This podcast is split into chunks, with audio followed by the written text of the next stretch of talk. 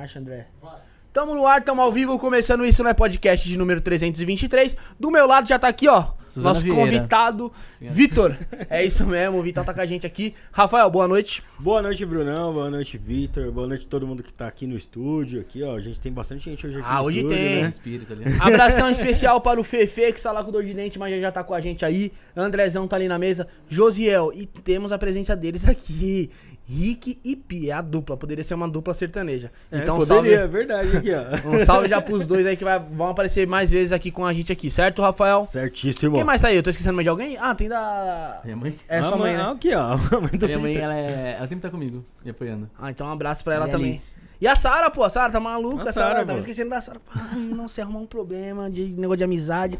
Mas enfim, um abração também especial pra Larissa, que eu tenho certeza que não tá assistindo agora, ó, vai, assistir- minha namorada sempre assiste depois, depois de uma semana, ela fala, Diz ela que assiste. Aí ela fala assim, porra, não sei o que lá. Eu vi lá, falei, nossa, esse programa foi de uma semana, você quer que eu lembro, tá ligado? Não tem como. Quem que é aquele moleque lá que foi lá? É, mas vamos lá, vamos, vamos começar falando dos nossos colaboradores. O primeiro aqui, Rafael, Manda. é o primeiro. De cara, é só isso aqui que a gente vai falar. É, É o Origin, aqui, Origin Studios. Studios. Então Isso você que está procurando seu espaço para fazer seu podcast, entra lá no Instagram, arroba Origin Studios. S ali no final, sem o E, é Studios. Digita aí no chat, Rafael, Origin Studios, o Instagram. Ou se não, através do WhatsApp, que é o DDD 11 9 7764 7222, certo, Rafael? Certíssimo. Antes, antes de você falar teus Gary Gary aí, vamos lembrar o pessoal que é o seguinte. Pra mandar sua pergunta, você que tá chegando agora, você tem que estar inscrito no Isso Não é Podcast, amigão. Então, senão você não consegue mandar tua pergunta. Aqui tem que ser assim, Rafael. Quer ajudar É. o programa? Pô, a gente vai ficar feliz pra caramba. Chave Pix é o 11 97764 7222.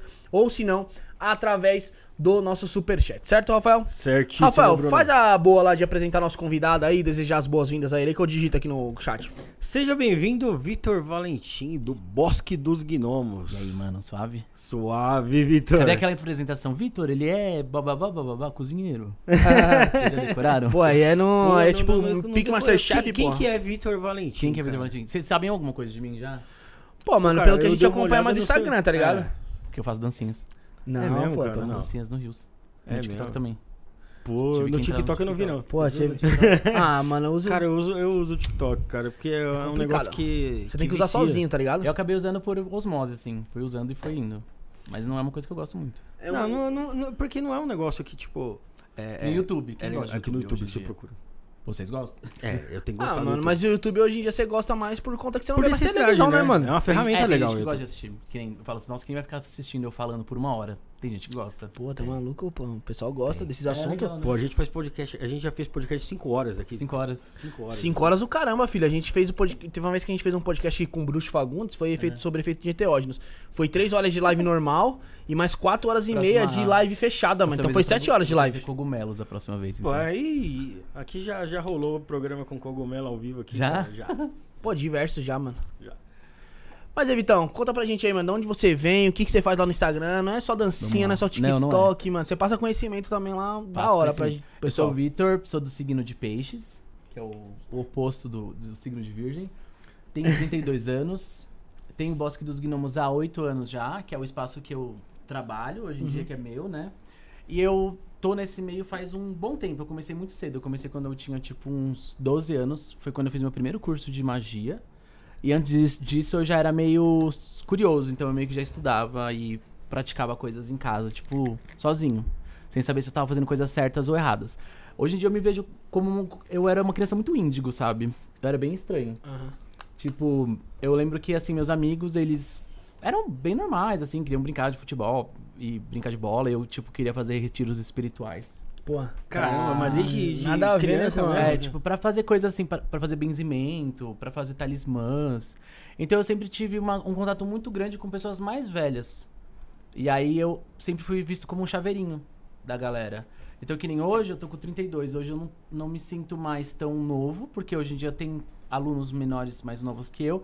Mas eu sempre comecei com pessoas muito mais velhas, porque quando eu comecei com 12, não tinha criança que queria fazer isso. sim, né, mano? Era difícil, É, é diferente, né? Aí eu comecei, assim, já muito jovem, vendo coisas estranhas, sentindo coisas energéticas, querendo compreender o que, que eram essas coisas. E aí eu comecei a querer desenvolver, na verdade. Eu não queria parar de trabalhar com isso. Então, tipo, quando eu tive 16 anos, por exemplo, eu me iniciei na bruxaria, é, numa escola de, de magia, com pessoas que já tinham, já manjavam do assunto. Sim. E aí eu lembro que foi uma vez que eu vi um espírito de forma muito materializada na minha frente. Né? Foi um dia que eu, tipo, vi, de olho aberto, um espírito como se fosse, tipo, você na minha frente. Sim, pá. Só que azul. Uma coisa Aham. meio avatar. E aí eu tomei um susto muito grande, fiquei com, com o cu na mão e falei assim, meu Deus do céu, o que é isso que eu tô vendo?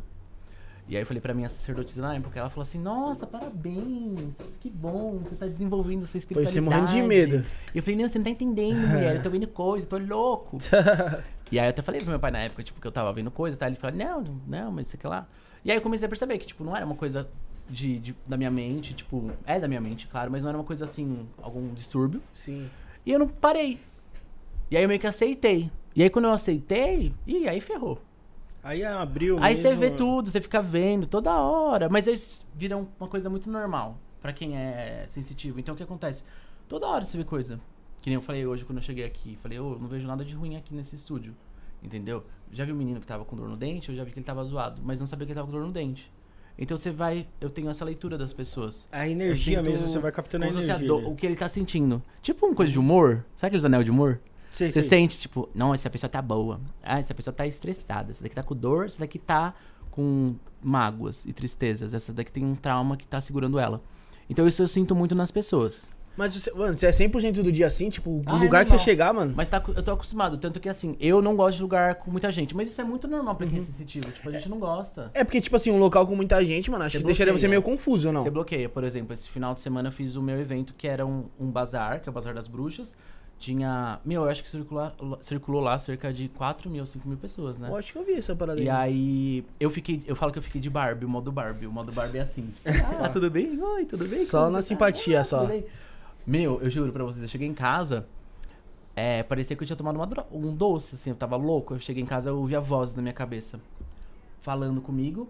E eu fiquei assim, meu Deus do céu, eu quase desmaio. porque vinha pessoas chorando pra mim, Caraca, mano. Vinha gente conversar, vinha gente desabafar, vinha gente elogiar. Tem gente que tem inveja, eu sei quando a pessoa tem inveja, então eu sei. E aí eu tenho uma mania que toda vez que eu sinto isso, eu tampo meu umbigo, eu coloco a mão no umbigo. Ah, não tem aquela coisa que o pessoal coloca Sei, durex? sei. Já então, de então é Picon real aí. essa Da parada aí da, da, Vocês da não Jade Picon. sentem? Jade Picon mandou um abraço, que ela que, né, gosta disso aí. assim, eu sinto isso muito forte. Então o que, que eu faço normalmente? Ao De invés de quando- tampar, eu subo às vezes a calça mais Ah, alto. sim. E porque, eu, meu, colocar um durex no umbigo nada a ver, né? Pô. Uma fita crepe. Você não vai ter esparadrapo toda hora da 100% do zoado. dia. É meio zoado. Eu tenho, eu já faço marketing, eu tenho um produto no Boss que é um gel que eu passo. Que aí eu faço ele com cristais pretos e eu passo pra não ficar grudando. Sim. Só que tem que passar toda hora, principalmente em evento com muita gente. Mas mesmo assim, você fica se sentindo meio filtrado, meio sugado. Então eu evito de lugar com muita gente, sabe? Eu fico meio com o pé atrás. É, Porque uma eu sinto muito. nas energias, Ah, todo sente. mundo ali, né?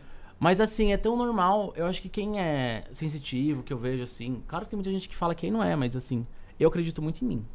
Eu sempre falo isso. Eu acredito na minha sensitividade, na minha espiritualidade. Na sua, talvez eu desconfie. Eu sou uma pessoa muito pé no chão. Então eu sei o que eu sinto, eu sei o que eu percebo e eu sei que as coisas acontecem. Então, por exemplo, hoje, eu contando relatos que acontecem no dia a dia.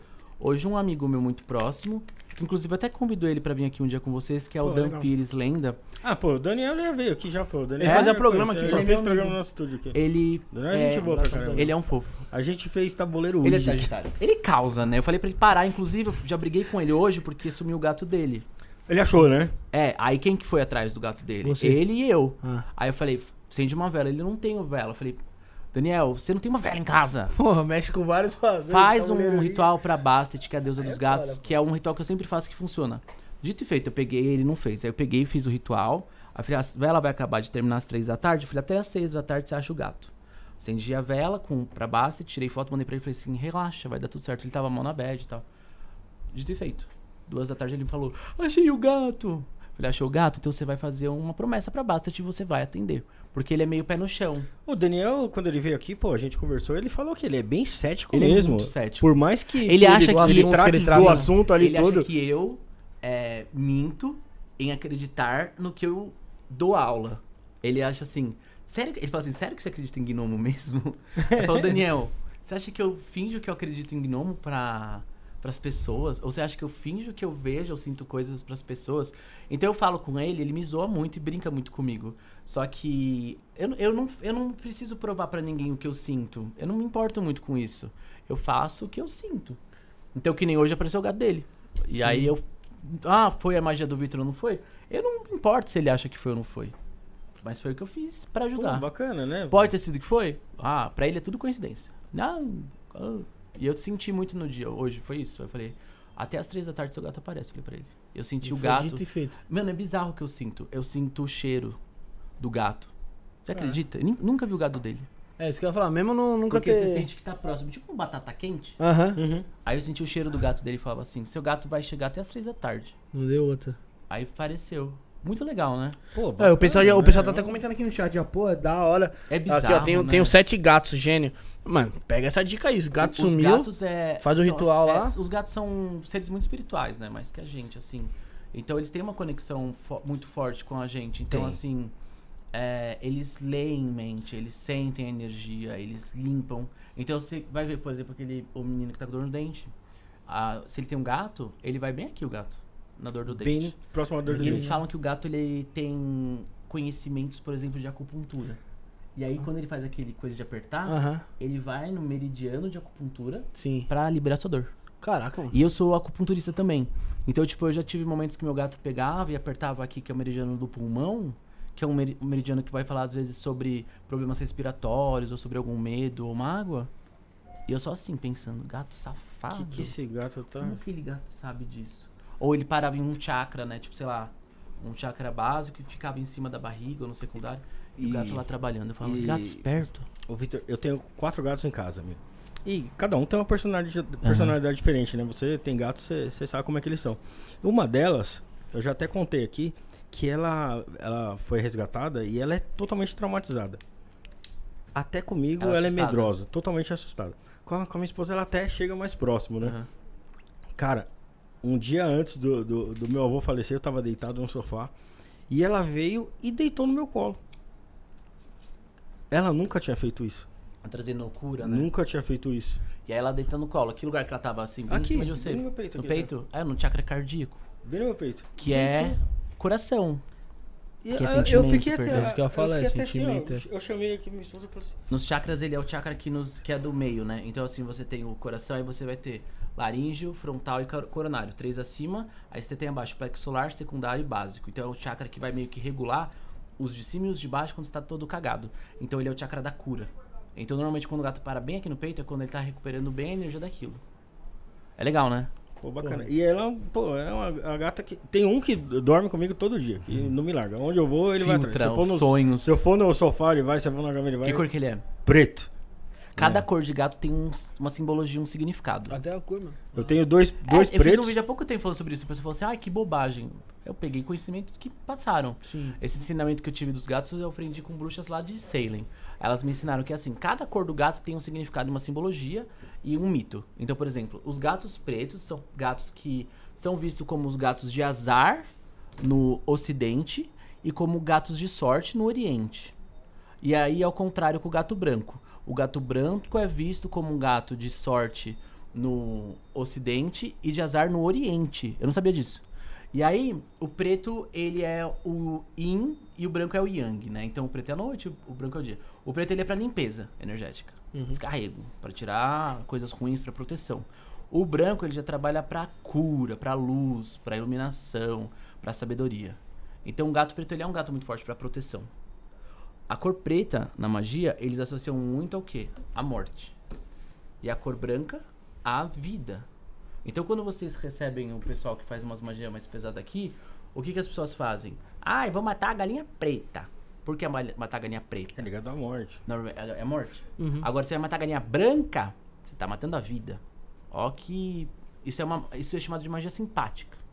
Magia por meio de associação. É bem simples, por exemplo. Tem bruxas na Romênia que elas fazem como? Ah, Ela fala, ah, você tá com um espírito no seu corpo. Ela abre a boca da galinha. Eu falando isso no YouTube, pode? Pode, velho. ela abre a boca da galinha, ensinando isso pros meus sei se seguidores. pra você pode, Não, não tem mas- problema. Abre a boca Nada. da galinha, pega, pega tudo que tem em você, aí suga. Porque a ave faz o quê? A ave tem asa. Aham. Dane-se que é uma galinha. Ela tem asa, ela voa e ela faz a passagem pra outros mundos. Sim. Suga essa energia e aí você pega e creu na, na galinha. Pra quê? Pra ir pra galinha Pra morrer. eliminar aquela energia ali. Então os animais, quando eles usam muito essas coisas de matança e tal. Eu sou vegano, tá, gente? Sou todo chato. Aham. Mas tô ensinando porque é o que fazem muitas coisas na feitiçaria. Eu faço magia com carne de soja. E aí, tem gente que faz isso, que nem cavalo. É um símbolo muito forte. Porra. Os nórdicos faziam muita magia com cavalo e com sangue de cavalo. E o cavalo ele representa a passagem para os outros mundos. Então, assim, em mitos, eles falam que o cavalo ele pega energia daqui do, da terra e leva para outros locais. Né? E o cavalo ele é o transporte para outro local. Ele é um portal de conexão para outros locais, entendeu? Então, eu falo que na magia, isso são práticas de feitiçaria. Eles vão usar ou é o mundo vegetal, ou o mundo mineral, ou o mundo animal. Entendeu? Então, o que, que vocês vão ver muito na magia? A utilização de ervas, Sim. a utilização de cristais ou a utilização de bicho. Mas isso é uma coisa que a gente não usa dessa forma no que eu pratico, que é a gente chama de magia natural, bruxaria natural. A gente vai utilizar o bicho que já tá morto, ou uma, uma coisa que você achou no chão, tipo uma asa de borboleta, Sim. um osso que você achou no chão, pra honrar a ancestralidade daquilo. Não vai partir pro sacrifício. Não. Tem gente que pratica, mas Sim. eu não. Eu não acho que você vale mais do que um- uma pomba. Sim. Você acha que você vale mais que uma rolinha? Eu Acho que não, mano. Rolinha vale mais. Tá entendendo? então o pessoal fala assim: ah, tá com, tá com um grande encosto. Vamos matar a rolinha. Não concordo. Acho que você vale menos que a rolinha. Não, tem Eu tenho essa mentalidade. É justo. E aí, dependendo da prática ritualística, você vai fazer isso, né? Ah, não, precisa de um animal maior. Eu não concordo. Eu acho que você não vale tudo assim. Eu acho que É, você né? tá se Por quê? Por que, por que, que você, que Vale você tanto. O pessoal um- mata, vale bode, assim, né? mata lá, outras coisas estranhas. É, e, e tem coisas que soam como ritual que a gente nem percebe, né? Como o período do Natal. Pô, não é um sacrifício É um ali que você ritual, tá mano. fazendo ali, um ritual? É um Você- ritual. É um ritual de sacrifício, porque você tem É. que passar o ritual do Natal com a sua família, Com- que você não com a família ali, com- né? Pra caralho. Às Não, vezes você tem gente bota de- ali Tem vezes na que é chato ali, ó. Às tipo Às assim, vezes tem vamos- gente de virgem dentro da família. Imagina, você tem que passar o Natal com virgínia. Pô, é a época da. É a ascendente em é Capricórnio ainda, tá ligado? ó, Assim, o Natal, amigo, que, o, que a virginiana brigou com a outra porque o ventilador tava na frente de uma e não tava na frente da outra. Não colocava pra rodar. Nunca mais, é, nunca mais voltou com o Natal as duas junto, porque era de virgem. Aí, ó, justo? Mas eu acho que, mano, tem, tem muita gente que usa essa, a época do Natal pra falsidade só, mesmo. só que nem a gente uma vai falou. ficar com o Mas ventilador. ó, vamos- vocês querem falar sobre o Natal? Bora, vamos falar Porque o sobre a Natal- magia natalina. É que esse Natal tem toda a história do Natal, eu vou tentar ser breve, tá? Mas eu vou Sim. contar resumidamente. O Natal, na verdade, é um festival que é comemorado como um solstício de inverno. Ponto. Porque a gente tá no hemisfério sul, aqui é solstício de verão, dia 21 de dezembro. Lá é solstício de inverno. Então é frio, que é o cão. Sim. O que, que vocês fazem no frio? Lá é um local que, agora que eu fui lá pra esses países frios pra caramba, Aham. é muito frio. Gente, vocês não têm noção. Eu, eu descobri por que os vikings bebiam pra caramba e comiam muita carne e usavam casaco de pele, porque é muito frio. Então, assim, ou os caras juntam comida e guarda pra comer durante todo o inverno, ou eles morrem. Depois morrem, né? Morre, porque você morre congelado, de verdade. Eu, a vivência que eu tive lá, eu quase desmaiei uma hora, de tanto frio que eu É, passei. porque você tá totalmente De fora do seu ambiente que você tá acostumado. E aí, tipo, meu, beleza. Aí eles pegam e eles fazem o quê? Toda essa história da cigarra e da formiguinha. Junta-se o alimento perto da chegada do, do frio, do inverno, para que eles passem um longo período de inverno, que, onde a, a noite é mais longa, para fazer os alimentos e coisas assim. Tudo isso veio muito pro Brasil de uma forma lá da Europa, da América. Então a gente faz o que no Natal? A gente decora como eram os antigos festivais de lá. Com pinheiro, Uhum. com nozes, castanhas e comida. O pinheiro é a única árvore que durante o inverno aparece. Sim. Por quê? Porque ela não tem folhagem e ela resiste ao frio do inverno. Então o pinheiro é utilizado, por exemplo, na magia celta como uma árvore que representa a visão. Representa o, o você enxergar aquilo que você quer. Então era muito utilizado como um ponto de encontro para as pessoas daquela época.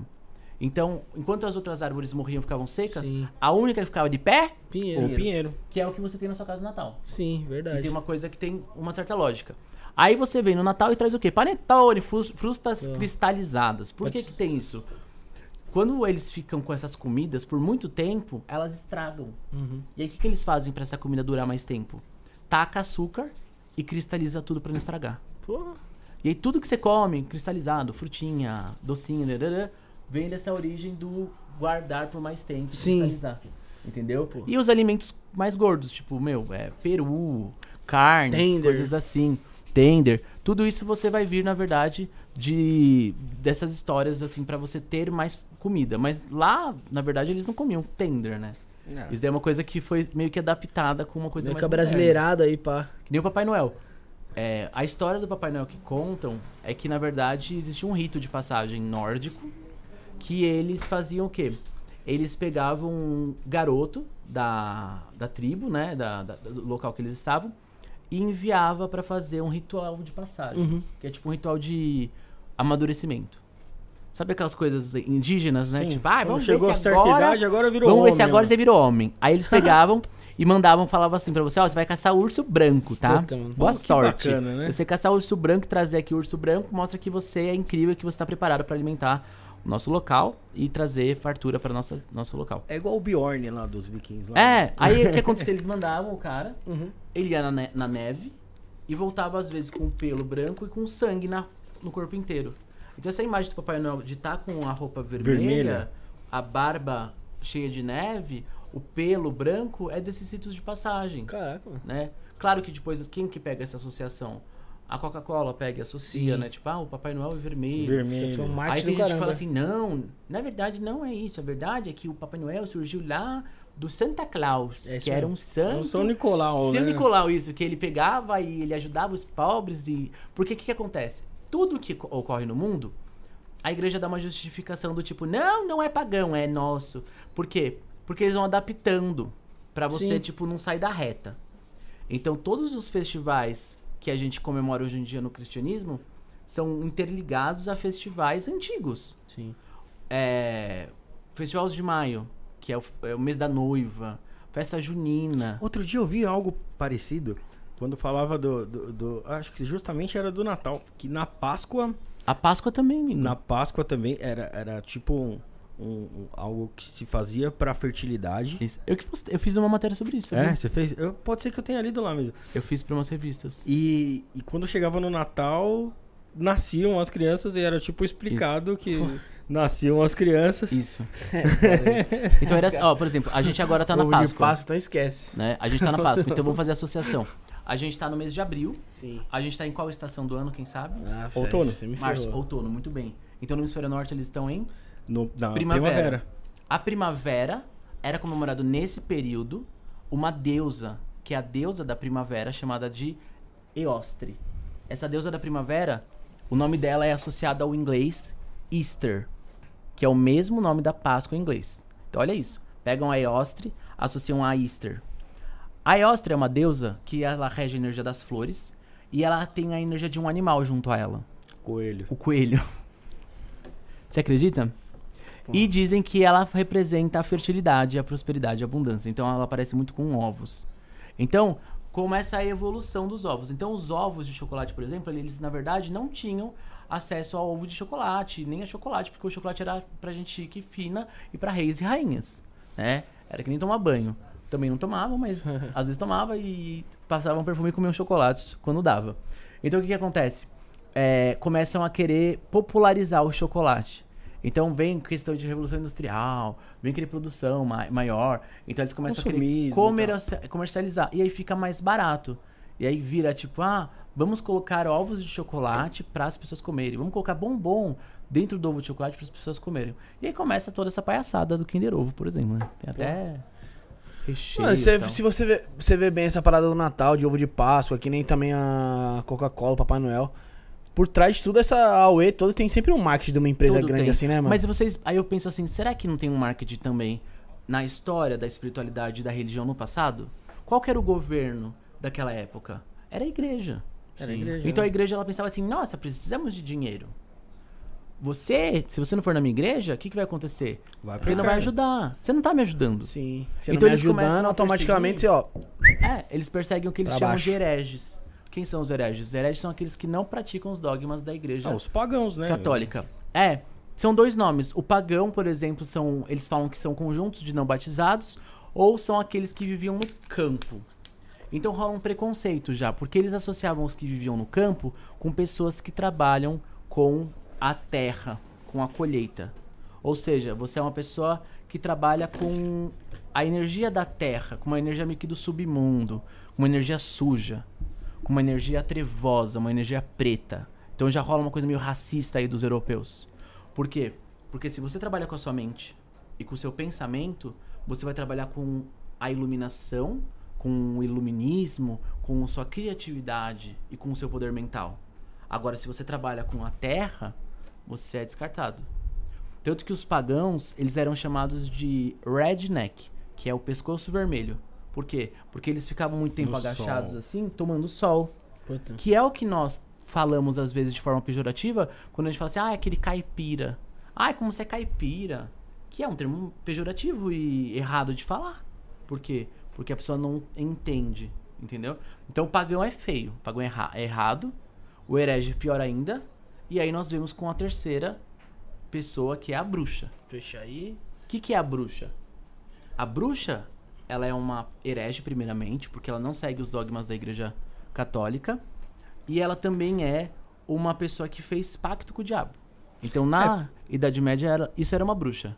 Eu imagino que a bruxa, ela tá realizando milagres que não são de Deus. Então, automaticamente ela tem que ser queimada, porque ela tá errada ali, né? ela tá cau- tomando na verdade, lugar o que eles ali. faziam, eles queriam causar. Então, eles É. queriam botar medo. A bruxa era assim. Normalmente era uma mulher e ela causava. Então, era assim. Ela fazia o quê? Ela fazia pacto com o diabo. Falavam que ela entrava no seu sonho de madrugada pra fazer sexo com você. Então, tipo, na história da bruxaria, eu não sei se vocês já receberam alguém que conta essas histórias pra vocês, mas, por exemplo, pegava assim, sei lá, uma mina que ficava grávida. E aí ela ia no tribunal, daqui você falava assim, meu, o cara lá me estuprou e me engravidou por causa que ele é safado. E aí ele falava assim, não, ela é uma bruxa. Ela entrou lá no meu sonho e fez amor comigo. Porra, dava a desculpa do. E aí eles julgavam ela como uma bruxa, como se ela fosse uma pessoa que realmente entrou no sonho e que fez isso. Meio que que ela cometeu o abuso, tá ligado? Sim, e aí eles. E ela. A mulher começa, tipo, a ser totalmente ferrada nessa época Sim, também. pô. Como algo assim, meu, você é uma bruxa, você é do mal. Você é Eu- discriminado. Eu posso fazer o que eu quiser com você porque você é uma bruxa, tá ligado? E aí a bruxa era essa mulher que tinha, que tinha essa conexão com, com o diabo. Então eles falam muito sobre espíritos de demônios, que são os íncubos e súcubos, que são os espíritos masculinos e femininos, né, que iam transar e fazer sexo com você de madrugada. Que na verdade não é, não era verdade. Essas mulheres nem faziam nada. Tá? Porque pra eles, a igreja pra elas o que que é o diabo? É o mal. Então tudo de mal é a bruxa que ela faz. Então eles falavam assim que ela tinha um terceiro seio, que era uma verruga, que era a verruga que representava é, ela alimentando o demônio. Era o seio que o demônio, Que o demônio- Caraca, sugava os- o, o leite dela pela verruga. Putz. Pô, que é aí que- eles chamavam também de marca negra, mancha negra, que qualquer mulher que tivesse uma marca de ma- nascença, ela era vista como é, uma bruxa.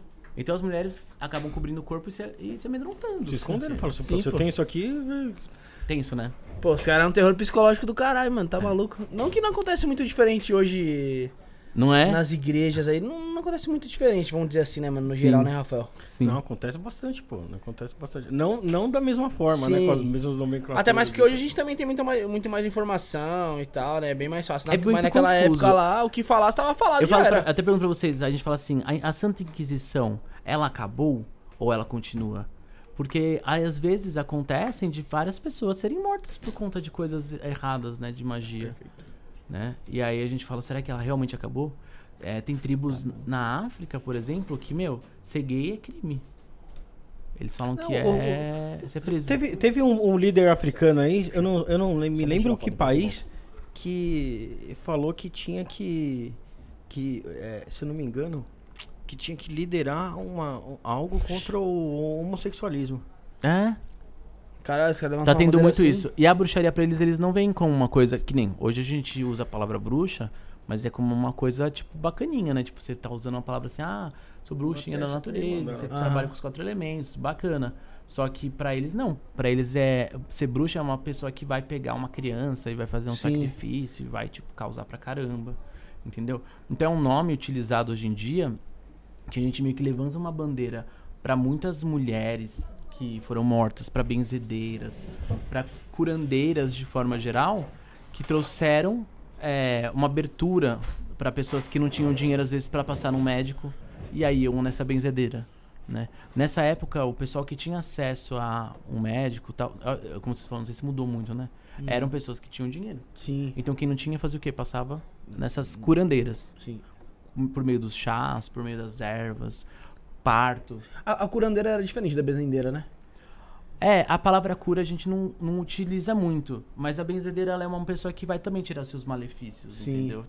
A benzedeira vem da palavra bem dizer. Então é uma pessoa que vai falar assim pra você: é, sai todo o carrego, tira todas as coisas negativas, tira toda a inveja, todo mal olhado. Esse é o bem dizer Aham. da benzedeira. É a mesma coisa que você fala maldição. O que é maldição? É um mal dizer. Você vai falar pra pessoa, quero mais você se lasque, se Pô, exploda. Você tá amaldiçoando a pessoa mesmo, literalmente. Aí pega aquela crosta de coisas que você desejou pra pessoa. Nossa, mas é uma coisa. Você até fala lá no seu Instagram, né, sobre benzideira e tal. É, benzimento é uma coisa que tá se acabando, né, mano? A gente já recebeu outras Não pessoas tem. aqui que falaram e.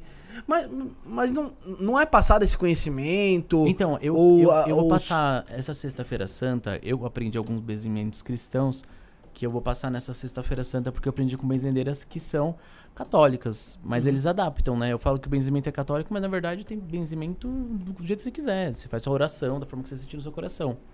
E é passado normalmente dessa forma mesmo, de, de mãe pra filha ou de avó pra filha. O que eu aprendi foi com uma senhora que passou pra outra pessoa que passou pra mim. Aham. E ela falou assim: Vitor, você pode passar pra outra pessoa, você não pode cobrar, você não pode cobrar nunca benzimento e nem pra ensinar. Aí eu passo uma vez ao ano só, que é na sexta-feira da paixão, esse benzimento que eu aprendi com ela. Então é agora, né? É agora. Na próxima sexta-feira. E lota! Vai, Ah, mas- essa- vai ser lá no bosque. Aí quem mora longe eu faço online. Aham. Online, e aí quem vem presencial pede doação. Ih, filha, vira, parece uma igreja. Ah, então é, Aí vai lota. ser. é, Não é.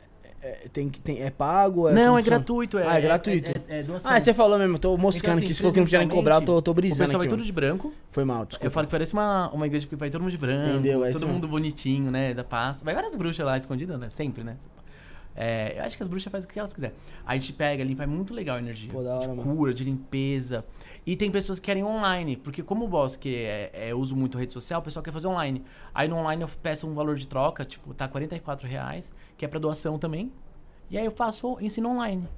Tem segredo. Que a imagem que a gente tem de, de, benze, de benzimento é daquela senhorinha, senhorinha, né? velhinha. Pô, né, velho? Na benzedeira lá tá maluco. Que são as melhores. Já, né? logo, já tinha logo duas na minha rua. Sim. Quando eu morava, agora não tem mais nenhuma, coitada. Não, já, Uma né? morreu e a outra mudou. Ah, é. É um negócio que acho que todo mundo, mano, independente É da triste, religião. Tipo, que nem minha mãe. Minha mãe hoje é evangélica, mas ela já foi, já foi católica. Eu não tenho Nossa, me levava na benzedeira. religião. Eu não mamava, vai na benzedeira. Eu Ah. não falava, vai na benzedeira. A- Eu falei que a o moleque virou o evangelicada bucho. Virou o bucho, virei o bucho, mano. É.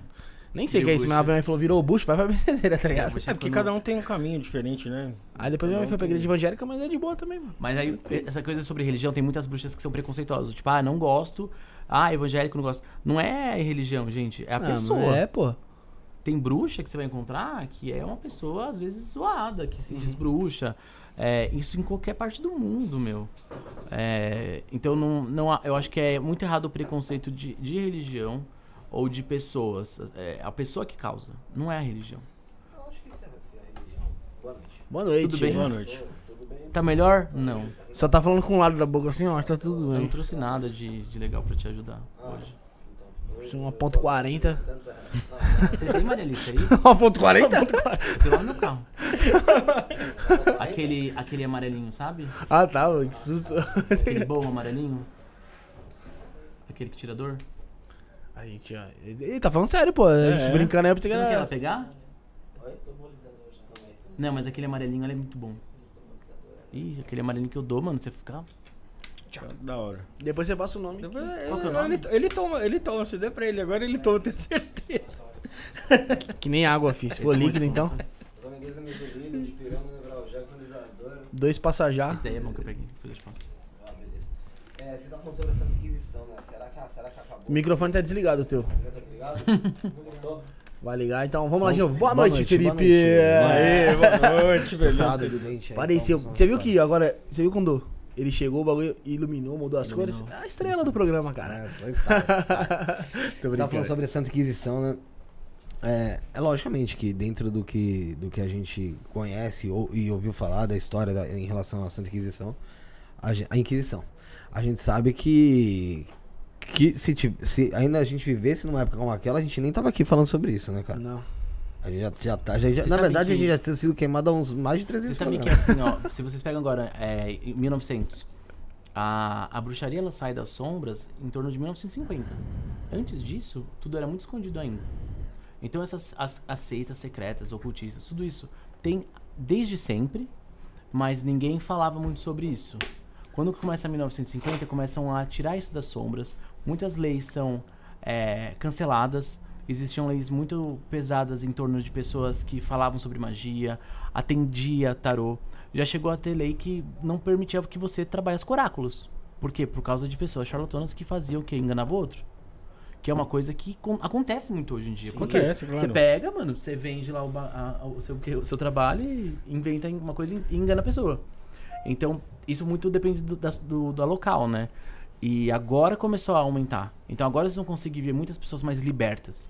Que nem hoje em dia, é, muitas pessoas se nomenclam, falam, ah, eu, eu sou luciferiano. Meu, antigamente falar isso, nossa. Pode esquecer, mano. Você não conseguia. Não arrumava nem emprego, não arrumava né, mais isso nada. não, né? É, a, A, pa- a palavra a é própria muito forte. tatuagem, né? Tatuagem. Tem gente que tem muito preconceito. Ah, eu, é. eu, sou, eu já sofri preconceito com tatuagem. Eu, como. a- Até queria falar isso no podcast. Eu faço muita aparência. apa- Apareço assim no- nos vídeos e tal. Tem gente que fala, nossa, quem acredita no que esse cara tatuado fala? Tem gente que fala isso. Julga eu você pinto pela a tatuagem. unha, a pessoa fala, nossa, até parece que eu vou acreditar numa pessoa que pinta. um cara que pinta a unha. E isso faz eu refletir e pensar muito. Eu falo, nossa, que mentalidade que algumas pessoas têm de pensar isso, né? Porque se, se a- você aparecer para as pessoas e dar a cara e falar o que você pensa, ou expor sua opinião, não só isso, mas eu acho que ensinar o que você tem para ensinar. Todo mundo acha que tem alguma coisa para ensinar. Todo mundo tem. Ah, mano, você acha que pra falar de espiritualidade tem que ser um cara o quê? Um cara todo formalzinho? Só um cara formalzinho, um Às cara com vezes. tatuagem não pode? Não Mas o pode, pessoal não nada a julga, pô. né? Fala assim, ai, julga. evangélica de esmalte vermelho não pode. Quem disse que não pode, que faz pô? a sobrancelha. O pessoal não fala? Mas quem disse que não pode, pô? A sociedade disse, Hoje tá em dia as pessoas julgam Ah, a gente vive muito com a, como a sociedade impõe, na verdade. Mas né? vocês a não sentem que pessoas. é hoje mais eu, eu vejo isso como um tribunal da Inquisição. É. Hoje a internet, É cara, a gente é julgado pelos inquisitores. Você posta um vídeo lá, pá, aí já começa. Nossa. Ah, escroto, idiota, tá errado, não tá certo. É, que feia, tá gorda. É assim. Pô, tem gente que se mata por conta de comentários da internet. Lógico, mas é você tem que estar muito bem medicado e muito bem Gente, da cabeça. Olha só o mundo que a gente. Que, que- como a gente tá passando. A gente, pô, tá no século XXI, cara. Olha só, 2023. Eu queria até falar isso no início do programa. Você vê hoje um cara entrando numa escola, matando quatro crianças, crianças entre 4 e 7 anos em Blumenau. Né, E, ele, e ele acertou nove. É, crianças. e não, assim, mas tô falando assim da- de- das vítimas fatais, né? Não sei se teve alguma mais. Alguma Tem uma mais que tá em estado grave ainda. Mas assim, isso acontecendo não só lá. Isso, isso aí tá se tornando rotineiro. Pô, né? em menos de duas semanas já aconteceu E- casos. E não é só no Brasil, gente. Não, não é só no Brasil, mas assim, você para e pensa, porra, cara, é- é, o, sentido nosso, o nosso sentido aqui dentro, do- como, como ser humano, seria evoluir. Sim. E Mas tem gente assim, que essa, essa a gente, evolução. a gente até teve uma evolução, acho que como sociedade em si, em relação a enxergar outras pessoas como seu, o seu próximo mesmo, como ser irmão, como você. Mas te- é, é, algumas pessoas fazem isso totalmente o contrário, fazem a gente é, duvidar até mesmo do que a gente Da é, cara. né? Duvidar do que a gente é, porque, Mano. pô, o cara sem ligação nenhuma entra lá, mata quatro crianças e isso se torna uma coisa tipo da. no- se, se você for pensar na repercussão, vamos supor, que teve o caso de Realengo lá atrás Sim. e o de hoje, já é bem menor o de hoje. Porque tá Já se tornando normal, comum. porra. Eu acho que isso vai dar. Isso é um perigo, Eu, eu acho que aí no caso de hoje vai dar uma abertura pra uma crítica e uma construção so- so- social positiva para as pessoas irem muito forte contra isso hoje em dia. Porque é uma coisa que eu sinto que o governo nos abandonou em relação Mas a isso. tudo, tudo que as pessoas As vão muito pessoas- forte a gente contra. tá livre, né, para entrar uma pessoa, matar a gente em qualquer momento, em qualquer lugar. Mas é, mas Isso é dá- muito errado. A Total. gente não pode ter essa, essa mentalidade que isso é normal e que isso pode acontecer em qualquer escolinha. Ou em qualquer lugar que você tá andando. Sim, Como pô. eu falei pra vocês antes de começar o podcast, eu perdi um amigo meu do nada. Que ficou duas semanas pra procurarem essa pessoa que, que pegou ele, que foi encontrado ele carbonizado. Então, assim, são coisas que não é pra acontecer. São coisas assim que. Mas sabe o que eu penso, amigo? Ao mesmo tempo que tem todas essas questões muito horríveis, a gente nunca pode desistir de lutar a favor de certa luz. Ah, não, também acho. Eu acho que assim, nós, se você vê isso muito errado, eu vejo isso muito errado, a gente vai contra isso. A gente vai militar contra isso. A gente vai trazer uma luz ao redor disso. A gente vai se juntar para destruir todo esse pensamento horrível que essas pessoas têm. Porque quem vai vencer no final, né? Esse lado do bem, do mal, essa- essas pessoas maníacas, loucas, ou nós, entendeu? Então, a gente precisa se unir. Eu vejo que as pessoas, elas não se unem desde a pandemia. Elas só veem suas diferenças. Cada um por si, mano. Em quem, em quem que você votou, em quem você deixou de votar, qual que é a sua cor de pele, ou qual que é seu privilégio, ou qual que é a sua religião, ou qual que é a sua identidade. Ninguém vê que a gente é humano e que a gente tá tudo no mesmo barco. Tá no mesmo barco. A gente tá tudo no mesmo barco. A gente vai nascer, vamos viver e morrer. Nós, eu vejo que todos somos irmãos. E as pessoas não vê isso. Às vezes as pessoas veem diferenças. Ah, o Victor tá lá, o fulano tá lá. E aí essa pandemia aqui que as pessoas fizeram? Brigaram no mercado pra ver quem pegava mais comida. Mas papel higiênico, comida. parceiro. No começo era papel higiênico, brigou papel é higiênico. Aproveitando pra subir valor de, de coisa. Brigaram. Ah, toma vacina, não toma vacina. Tipo, meu, Coisa óbvia, tá ligado? você tem que ajudar o próximo. Era um momento que eu, eu sinto que o universo trouxe essa pandemia pra mostrar assim, vamos ajudar o próximo. Ah, muita gente falava que, nossa, vamos sair dessa pandemia todos unidos e Uhum. o mundo muito brilhante, Ah, colorido. Ah, Voltou os Isso caras aí fazendo uma barbaridade. No mundo inteiro, mano. não? É, pois é. As pessoas não se uniram. Olha lá, a pandemia E- e começou a dar uma baixada e a Rússia e a Ucrânia tudo, se arregaçando. Vai vir outro BO desses maior ainda e não vai adiantar nada. Nada. Sabe o que eu falo às vezes brincando? Eu falo assim, às vezes precisa cair um meteoro e construir tudo de novo. Ah, Uma nova mas- era mas- glacial, pega o esquilo lá do Era do Gelo pra fazer o filme e começar tudo de novo. Mas- Porque, pelo amor de Deus, gente. Mas tudo, mas tudo isso aí que o Felipe falou, a questão desse que aconteceu hoje, mano, cada vez mais até É comentei hoje. triste, né? A, ca- é- a, a questão de ser triste, mano, é a questão que eu desacredito cada vez mais da humanidade, pô. Sim. Tá louco, a humanidade tá perdida, mano. Meu irmão, que tem- passa na cabeça ó, de uma pessoa, Eu mano. tenho três filhas, eu tenho minha esposa, eu tenho É que irmã até que não tem filho, e tal. mano, tá E assim, não existe um, um, um- respeito, parece que ninguém mais tá nem aí. Assim, Uhum. e aí dentro do Brasil em si a gente tem sofrido muito isso. Enfim, vamos, vamos partir para outro assunto aí, que senão a gente vai acaba pergunta aqui, entrando no outro É um assunto. que eu acho que essas energias, elas estão em volta da gente, né? Eu acho que às vezes é até hipócrita a gente não falar sobre isso. É? E ficar falando sobre gnomo, sabe? Eu acho que é importante também. Mas Fê. é a energia que tá no mundo, né? Posso ler aqui, tem duas perguntas aqui do chat aqui, Vai só lá, pra gente não lá. passar desapercebido. Então, pessoal, façam como o Diego aí, se tornem membro, R$ 4,99 por mês, tá? Do canal. É, certo, Rafael? Você se torna Certo, membro, manda tua certeza, pergunta, a pergunta fica em destaque. Vocês falam, hoje vocês mendigam o Pix aí que tá, tá osso pra mim. Pica, eu já mendiguei, vou mendigar de novo, cara. Que mendigar a gente vai pedir com carinho, amor. Faça também sua pergunta através do Pix, ajude o programa, momento de mudança aí, como o Felipe sempre fala. Nossa, não, é bem, A é bem gente- claro. O pessoal que gosta da gente, ou ajuda por Pix ou a gente vai acabar. É pique isso mesmo, tipo isso, é porque isso. ele, isso é porque ele já falou que, nem, Mas é que na pedir ele já Porque- ele já- não, mas essa é a verdade. A A gente, gente tá é, precisando, a gente tá precisando. podcast é super caro, galera. é, é, aqui não é é- barato Eu já manter. orcei pra fazer podcasts mágicos. Pô, É. já vai vir aqui Então que vou a te falar gente uma coisa que aqui você, você acha o melhor valor de São Paulo. É. Isso mesmo. Acho que eu vou entrar no grupo de vocês mesmo e a gente faz só a gente mesmo. DDD, Racha em quatro. Vamos lá, Pix, DDD 11977647222, 11977647222, tá? Ou se não, através do Superchat. Mas vamos lá. O Diego Souza perguntou, Diego de Souza, perguntou assim, ele acha que a magia está sendo mais aceita ou apenas tem um preconceito disfarçado hoje em dia? Eu sinto que o preconceito ainda existe na magia, mas muitas pessoas ainda queimam o filme da magia, né? Você percebe essas pessoas às vezes que usam a magia de uma forma muito errada. E tem pessoas muito leigas que não têm noção do que é a magia.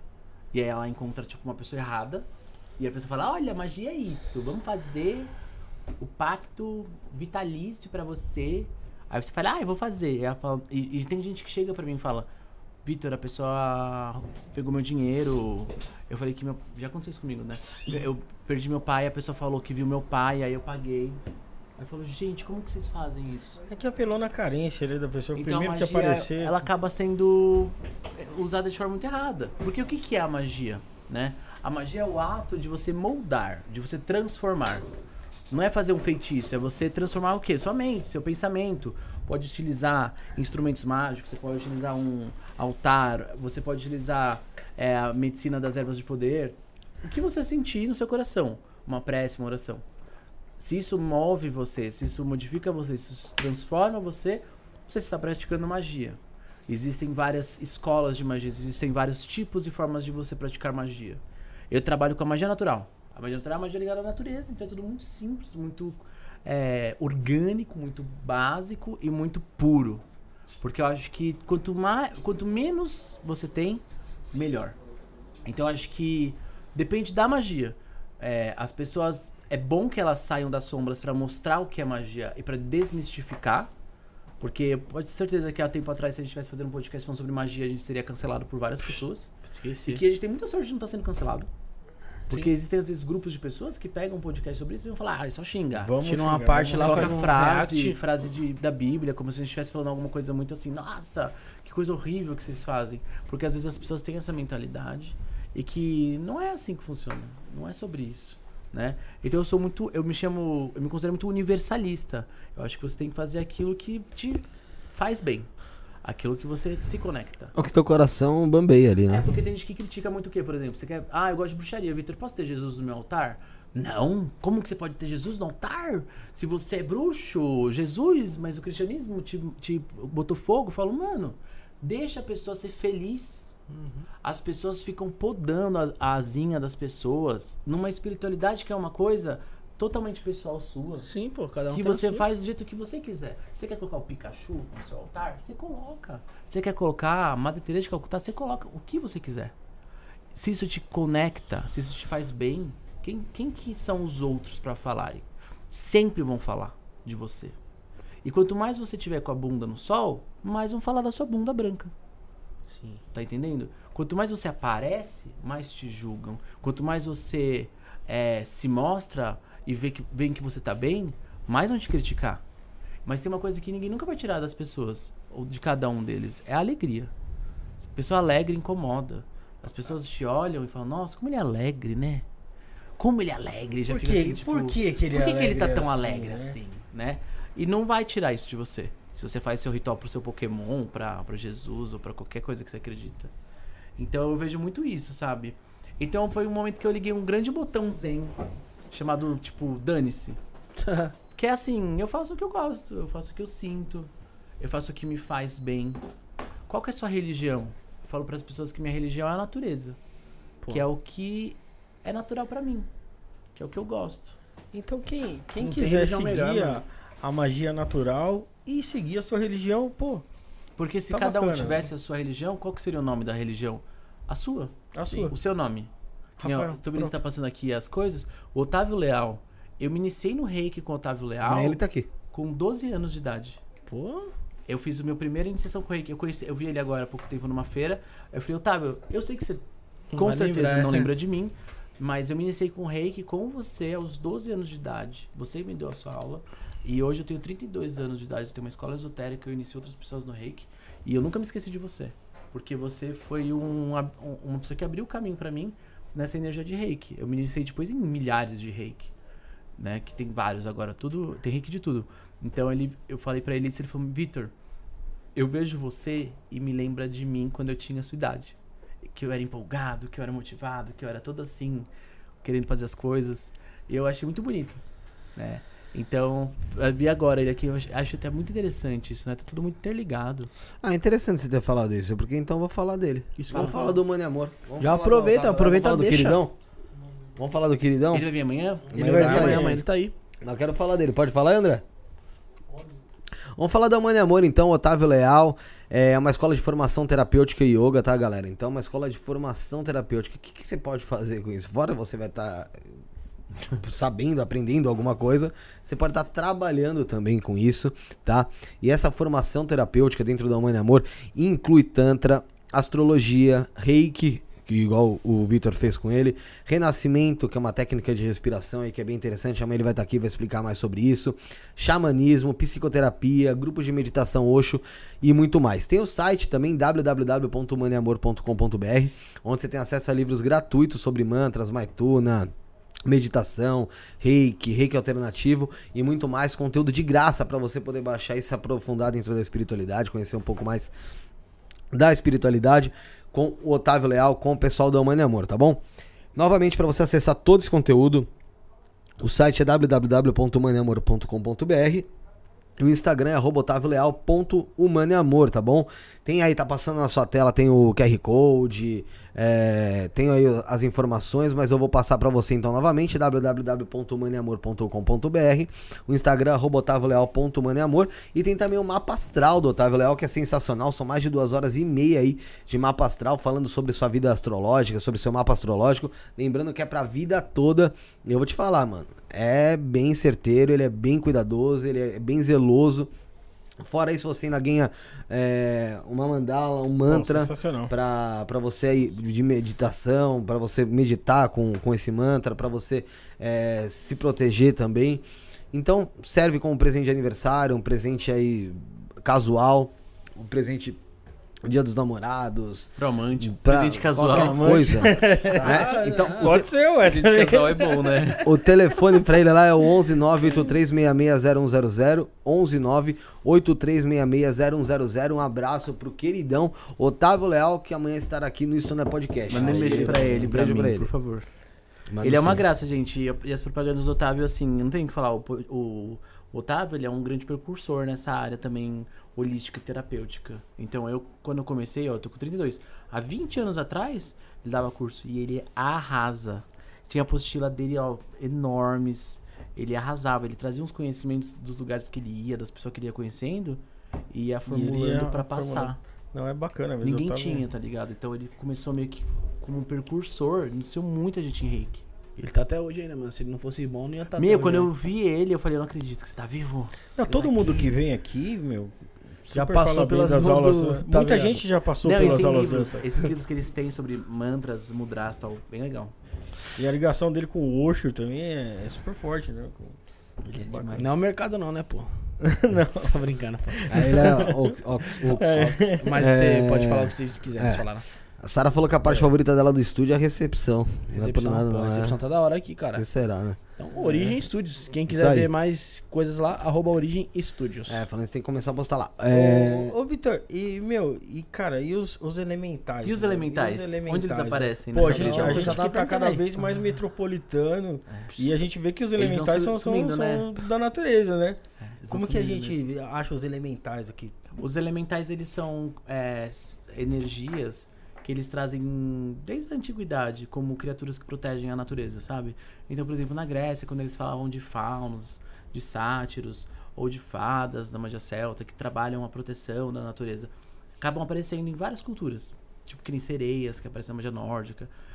Aí, com esse passar do tempo, aparece o Paracelso, que era um alquimista, um estudioso, e ele começa a falar: ah, existem elementais, eles têm uma interligação com o plano físico, com o plano etérico, e cada elemento tem a energia de um elemental. O fogo tem a energia do elemental do fogo, água, terra, ar, todos têm um elemental. E ele dá uma nomenclatura. Então ele fala que da terra eles têm os pigmes, que são associados aos gnomos, das águas são associadas às undines, que são as sereias, as nereidas. O fogo seriam os vulcanos, as salamandras ou salamandrinos. E o ar seriam os silfos, sílfides ou as fadas. Então eles começam a padronizar tipo quatro elementos. Que é uma outra coisa que, com o passar do tempo, também separam. Primeiro começa com um taoísmo, que é né, o, o preto, o branco, a luz e a sombra. E depois separam para quatro, né? As quatro direções cardeais, os quatro elementos da natureza. Depois aumenta para um, um, quinto elemento, que é tipo o éter, ou o corpo humano do homem vitruviano do Leonardo da Vinci e o domínio sobre esses elementos, mais ou menos isso. Então, nos quatro elementos, a gente tem essa, essa galera que são os elementais.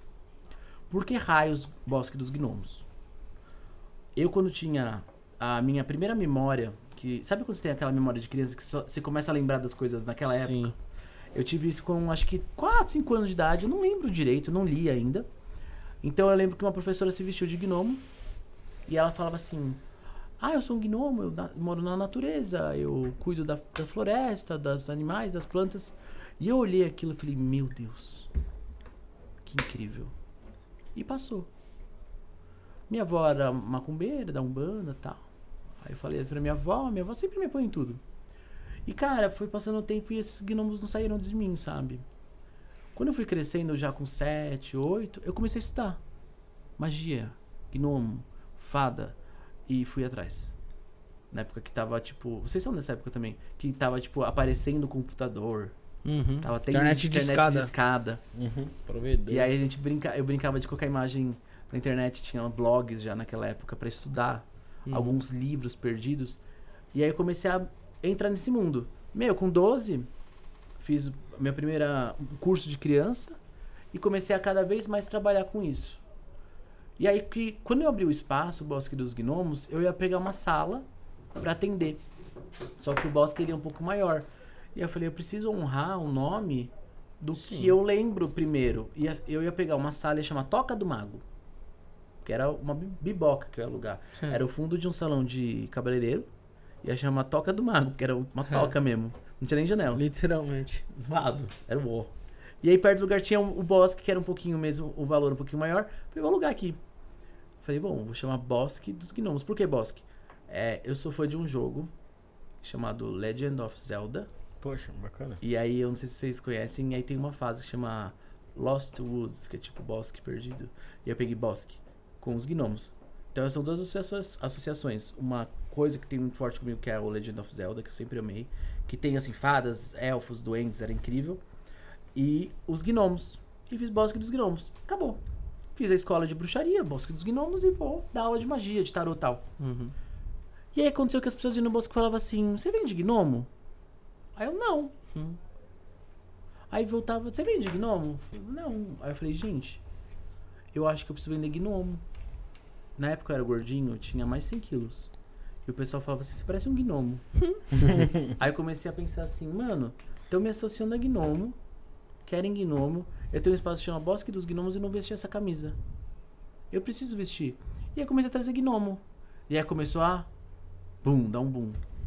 E aí veio a pandemia. Pá. Com a pandemia foi quando eu comecei a ensinar magia elemental. O que, que é uma fada? O que, que é um gnomo? O que, que é uma salamandra? Como se conecta? Porque é uma área da magia que as pessoas veem como uma área muito Lúdica? é, lúdica, muito, muito infantil, muito Uhum. fraca, frágil. E eu não vejo assim. Porque eu acho que essa pureza do seu da sua conexão com a sua criança interior é a maior forma de energia que existe no mundo. Que é esse contato de amor puro, de você fazer aquilo que você realmente ama, de você pegar aquilo que veio na sua essência quando você nasce. Porque quando você vai crescendo, vão te podando, né? É. não pode fazer isso, né? Não pode fazer isso, não pode fazer isso. Então você tá com 20 anos assim, né? topado, tipo, não pode ser o que você quer ser. E aí eu percebi que eu quero ser o que eu quero ser. Quero ser o bosque dos gnomos, quero ser o gnomo. Então eu comecei a trabalhar com uma magia de uma forma muito de brincadeira. Eu gosto de brincar. Eu não gosto de levar a sério as coisas. As pessoas levam tudo muito a sério. Eu quero brincar na vida, eu quero me divertir com o que eu faço. Eu gosto de dançar em rituais, eu gosto de me libertar, eu gosto de gritar. Às vezes eu quero fazer um ritual pelado, eu faço um ritual pelado. Eu quero ser livre. Então eu percebi que os elementais estão diretamente conectados a isso. A uma liberdade, a sua autoexpressão. E aí, hoje em dia a gente mora em prédios. Tá. Não tem uma, uma floresta na nossa casa. Eu, te- eu co- conheci uma moça, uma bruxa da, da Inglaterra que falou assim: Ai, como vocês no Brasil gostam de morar em prédio? Eu falei, você é uma, é uma sonsa, né? É, é obrigado a, gente- morar em prédio. É. Quem não quer morar num jardim, No jardim, com a né, casa pô? aberta na frente? Todo mundo quer. Tem mais espaço mesmo. Então a gente faz o Nossa, que? A gente adapta para ter esse contato elemental, que é essa conexão com a natureza, com as árvores, de forma mental, astral. Você bota um vaso, você bota uma representação de algum elemental, um incenso. Por que, que a gente usa tanto isso? Porque a gente não tem, às vezes, uma árvore, uma floresta, uma grama para deitar. A gente vai adaptando. Então eu sinto que isso faz a gente ter um resgate muito forte à nossa essência, que é de onde nós viemos. Eu falo que a gente veio da terra, da, do útero da terra, e a gente vai voltar para ela. Então eu quero voltar essa reconexão. E aí eu, eu sinto que quando eu tenho essa conexão, eu entro em êxtase. É o que me faz bem. É o que, é o que me conecta. É o que te coloca em transe. de Pode ser fato. que pra vocês falem, nossa, que bobagem. Usou cogumelos. Eu acho. Porra, Mas pra mim é, é tipo muito forte isso. O maior é dos nossos. Então foi quando eu comecei a sentir que é o meu caminho. Então, que nem você falou, vi, eu fui já pra igreja, já fui pra Macumba, já fui pra todo tudo já, lugar. Eu já fui pra todos os lugares também. E eu sou super cabeça aberta. Se vocês me chamarem pra qualquer rolê, esotérico, tamo junto. místico, adoro ir. Se tiver bebida, é melhor também. Sim, gente já toma umas cachaças e vai. Vamos, mas assim, eu não tenho dúvidas da minha espiritualidade do que eu gosto. O que eu sei, o que eu gosto. Ó, mas ó, um negócio interessante, você comentou lá da sua infância lá que você já via gnomos. É, por mais que a gente vive em prédios Não, hoje em dia. A professora É. dele. Hã? É ele via Eu via gnomo. gnomo, eu nem sabia Não, que era que- gnomo. Mas eu via quando eu era criança, Não, mas eu nem sabia o que, que era. Eu era muito pequeno, gente. questão é que. Não, então, é, você falou assim, questão dos prédios e tal. Você ter planta em casa, ter um Ajuda. jardim, ajuda pra caramba. A Porque eu lembro quando eu tinha uns 8 anos de idade, eu ia brincar lá na casa da, da minha vizinha lá, ia eu, minha irmã. E ela sempre falava, gnomo, eu tô vendo gnomo, subindo as escadinhas e tal. E eu falava, nossa, a mina é meia, Eu vou. Eu meia fora da curva. Só que, tipo, mano, ela, ela via mesmo realmente aquilo ali. A, a pergunta que eu tenho é a seguinte: é, gnomo, fada, esses seres elementais aí, vamos dizer Fala assim. também essas paradas Eles via. são seres que habitam o nosso plano terreno ou que habitam como se fosse, dando um exemplo, uma dimensão paralela. Eles estão é, E podem cone- transitar. conectados. É, eles estão conectados e podem transitar. Então, de acordo com os estudos, o que, que eles falam nas hipóteses? Que eles estão entre o plano terreno e um plano etérico. Por que, que trabalham com a energia elemental? Porque ele tá entre os planos. Então, quando você faz uma magia pra eles, dá muito certo. E funciona de forma muito mais rápida do que às vezes você trabalhar com outro tipo de energia. Entendeu? Então, o que, que acontece com esses gnomos? Muitas pessoas vão ter é, vivências com eles. Do tipo, ah, eu vi um gnomo, eu vi uma fada. Por que, que uma pessoa vê um gnomo e vê uma fada e não vê tanto assim? Ah, eu vi Jesus, eu vi um Deus. Por quê? Porque eles estão mais próximos. É mais denso. Entendeu? Eles estão mais distantes. Então, um anjo. Se você vê um anjo, você desencarna, porque é um ser que tem uma luz muito forte. Tanto que nas aparições de anjos que tem na Bíblia, eles aparecem, tipo, meio que. Ele aparece em sonho, né? É, se não me engano, a Maria sonha, né? Então ele não aparece encarnado na sua frente, senão ele te leva embora. Então, essas coisas de gnomos, por exemplo, é, eu viajei pra. Viajei. Eu, eu, quando era criança, eu teve uma vez que eu vi uns, umas sombras pequenas no chão. Não sei se era gnomo. Eu lembro disso. Sabe quando você tem memória que guarda? Eu, Uhum, eu era sim. muito pequeno. E eu ficava com muito medo. E eu falava pra minha avó na época, tipo, ai, tem coisa andando pelo chão. E ela falava, para com isso, menina. Nessa época eu lembro que ela até me levou no centro de Umbanda e fez umas coisas pra, pra cortar. bloquear, né? Uhum. Adiantou? Nada. Gente, eu dormia com tesoura na. Não dormia? Oxi, Colocava tesoura no Já esperando já pra... Espada de São Jorge. Caraca. Tomava banho, fazia todas as macumbas comigo pra me desincorporar umas coisas. Juro. E eu era muito pequeno. E eu tinha. E aí eu comecei a ter visões de sonambulismo. Então eu lembro, eu lembro de eu acordar sonâmbulo perseguindo essas criaturas. Caraca. Eu não falo muito sobre isso abertamente, porque é uma coisa muito pessoal minha. E é uma coisa que eu sempre eu falei pra você no começo, eu não, não preciso provar pra ninguém o que eu fiz, o que eu vi. E teve uma vez que eu desci a escada rolando, eu era criança. Tranquilo. E o, o cobertor enrolou em mim, me prendeu em mim, e eu enrolei no cobertor. Depois eu ter morrido. Sim, pô. Então, assim, umas coisas muito bizarras, assim. Foram acontecendo desde pequenininho. Você ia Ouvi. Você ia morrer dormindo, Eu nem ia literalmente. saber. Nem ia saber, Eu mano. era uma criança. Pois é. Nem lembrava. Não, nem ia saber o que, que aconteceu e ninguém ia saber ainda. Minha avó né? falou assim, ai, você, você acordou de madrugada, se enrolou. Minha mãe sabe dessa história. Sonambulismo Você é lembra? complicado, mano. Ah, é, minha mãe... E, e Vitor, pô, eu imagino. É a prova que- viva, minha mãe, que ela fala da história, ela fala, ah, é verdade. Você falou sobre incorporação, né? É, sobre. Desculpa, Umbanda, sabe Umbanda? Que você vai levar e tal. Você incorpora? Não, a gente, eu não uso essa terminologia na bruxaria. Qual que é a terminologia? Eu falo que a gente entra em transe. É. Tá, e quando você entra em É. transe, você. O que você recebe? Recebo? Ou É o Vitor que tá ali ou é alguém? Eu vou falar pra você que Ô. assim, eu não uso a palavra incorporação, só que eu entro às vezes num em estados de transe e estados é, de consciência que eu re- realmente esqueço o que eu fiz durante um ritual. Então, o que, que eu recebo?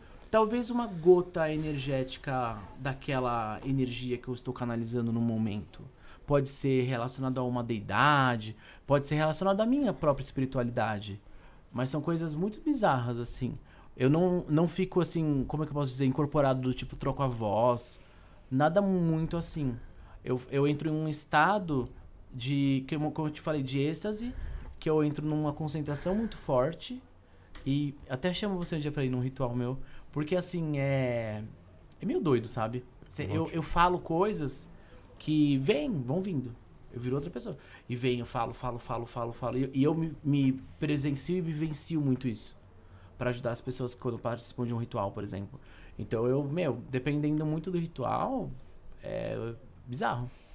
E eu esqueço muito, porque como eu tô tão concentrado, depois que acaba um ritual eu não lembro muito das coisas. Eu esqueço.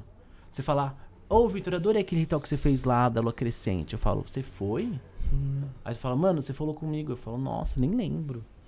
Esqueço mesmo.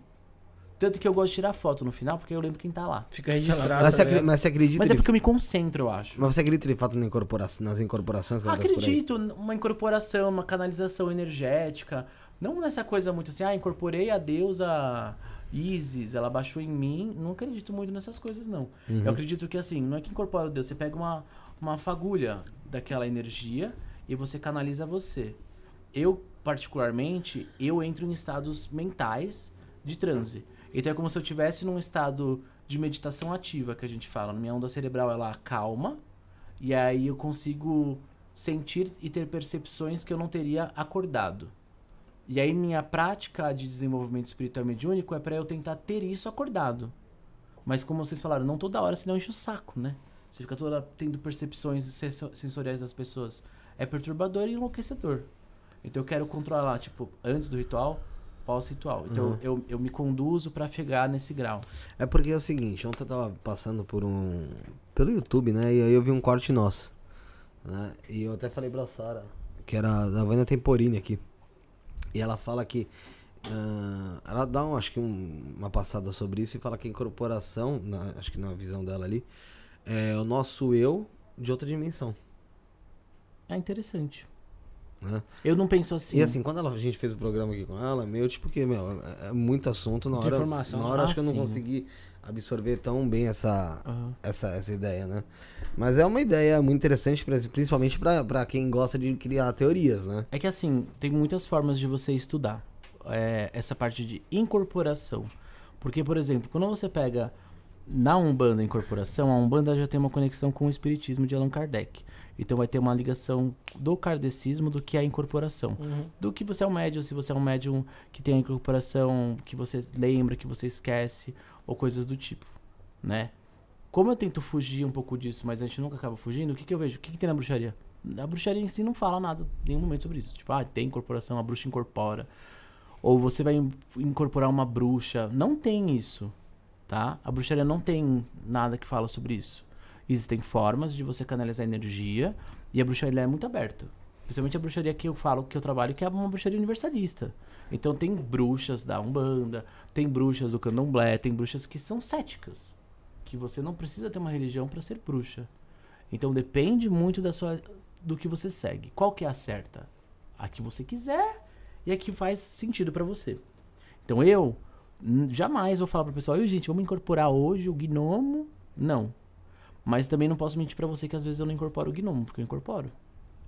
Eu viro um capeta.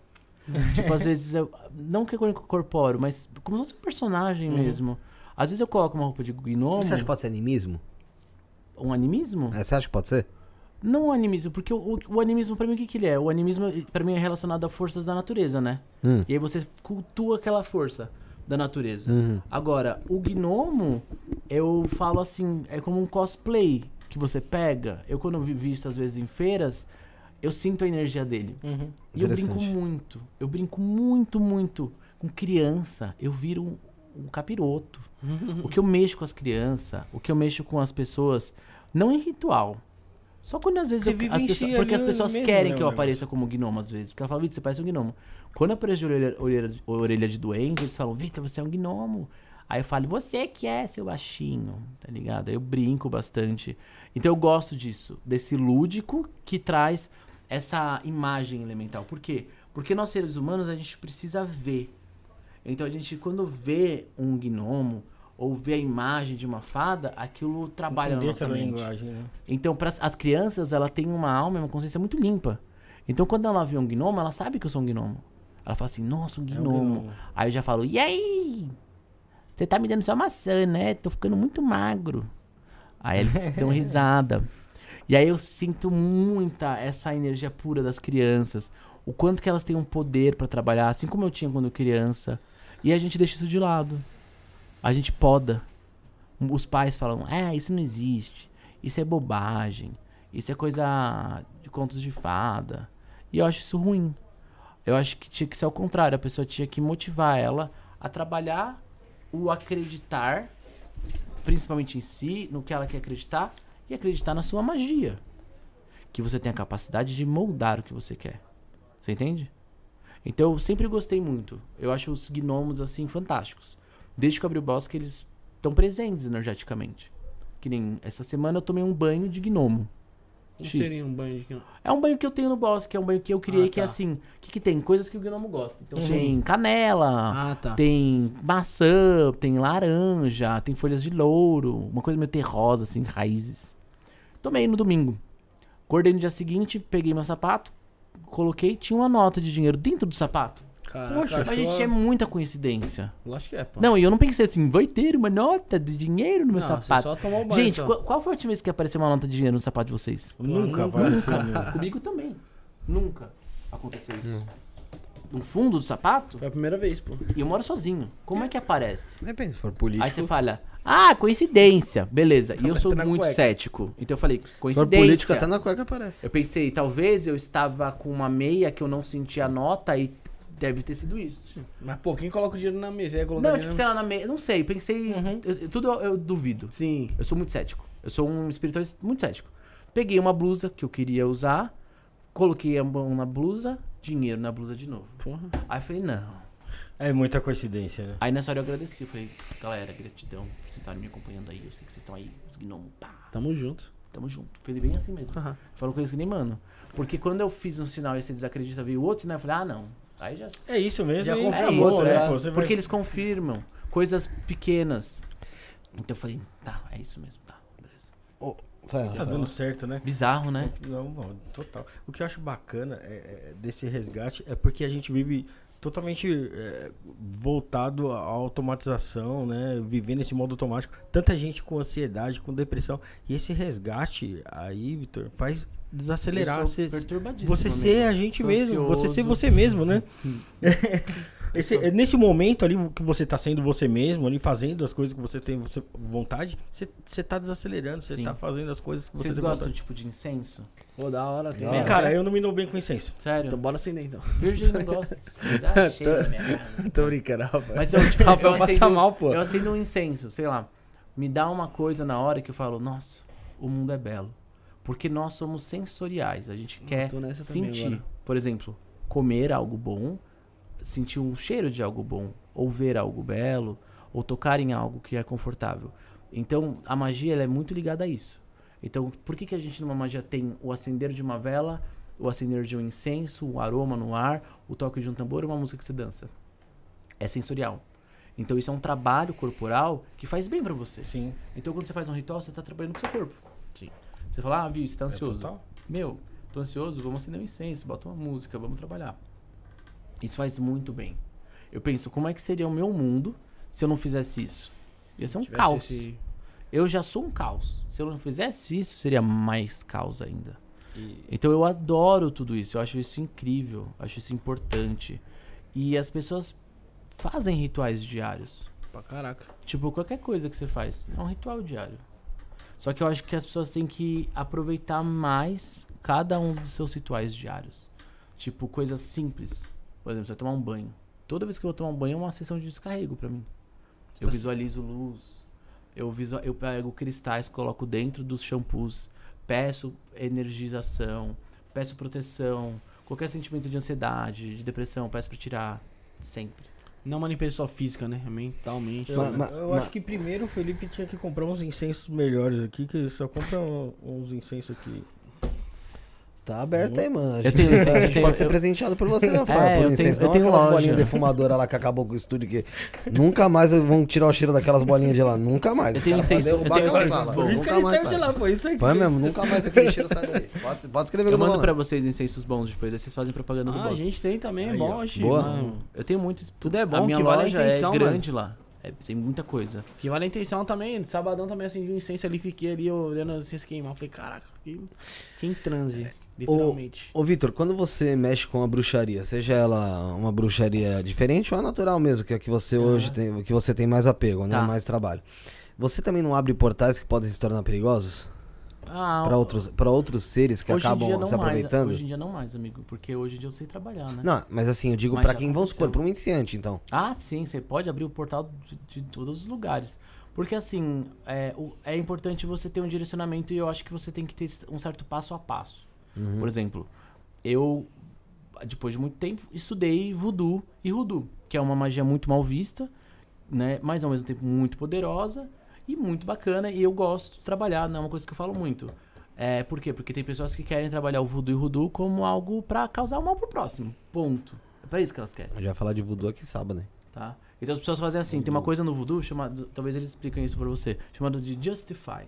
Justify é a justificativa. Então é, por exemplo, se você pegou e você me deu um soco na cara, eu vou fazer uma magia pra você levar um soco na cara também e não vai voltar pra mim a energia. E não volta. É o justify. Só que o que acontece? Esse justify é uma lei que você está meio que trazendo. Por quê? Porque se você acha que aquela pessoa foi errada ou que aquela pessoa foi escrota com você, você vai pegar e falar, ah, então ela que se dane, vou fazer. Então tem gente que usa o Justify de forma meio errônea. E existe muita guerra mágica com o voodoo. Eles fazem uma magia pra um, pro outro. Não o voodoo, porque o voodoo na verdade é uma religião, tá? O voodoo é uma religião e o voodoo é uma prática de magia. É como se fosse, por exemplo, a Wicca. A Wicca é uma religião, né? E feitiçaria é uma prática de você fazer magias, né? Então o voodoo, você pode fazer muitas magias soltas pra dar azar pro seu inimigo, pra fazer ele se machucar e coisas assim. Eu faço isso? Não. Porque eu acredito na lei do ação e reação. Você vai fazer uma coisa errada, vai voltar pra você. Entendeu? Então muitas pessoas que buscam o voodoo querem ferrar com o outro. E eu não gosto disso. Porque eu acho que isso é uma perda de tempo que vai, não vai te levar a nada. Entendeu? Ah, hoje é aquilo que a gente tava conversando. É, em vez de você procurar uma iluminação, uma luz pra você, você fica querendo procurar a treva pra, pro O outro. que, que é um, o próximo. autoconhecimento? Eu acho que isso depende muito da pessoa. Tá ligado? Eu, pra mim, o autoconhecimento é você ter total controle pessoal de você não mandar a pessoa pra pra longe, entendeu? Pra merda e por qualquer É, pra você xingar coisa. a pessoa. Porque é muito fácil você chegar pra pessoa e falar assim, nossa, você é um idiota, quero que você se exploda. Tá, fácil. Agora eu quero ver se você tem o controle também de você falar assim, não, ela- eu não preciso disso, não quero essa pessoa perto de mim. Então é muito fácil você querer fazer uma magia pra pessoa sumir, pra pessoa desaparecer, pra pessoa parar de encher o saco, ou pra ela explodir. É muito fácil. Agora, será que você consegue ter um controle disso pra você conseguir ter essa evolução? Isso é difícil.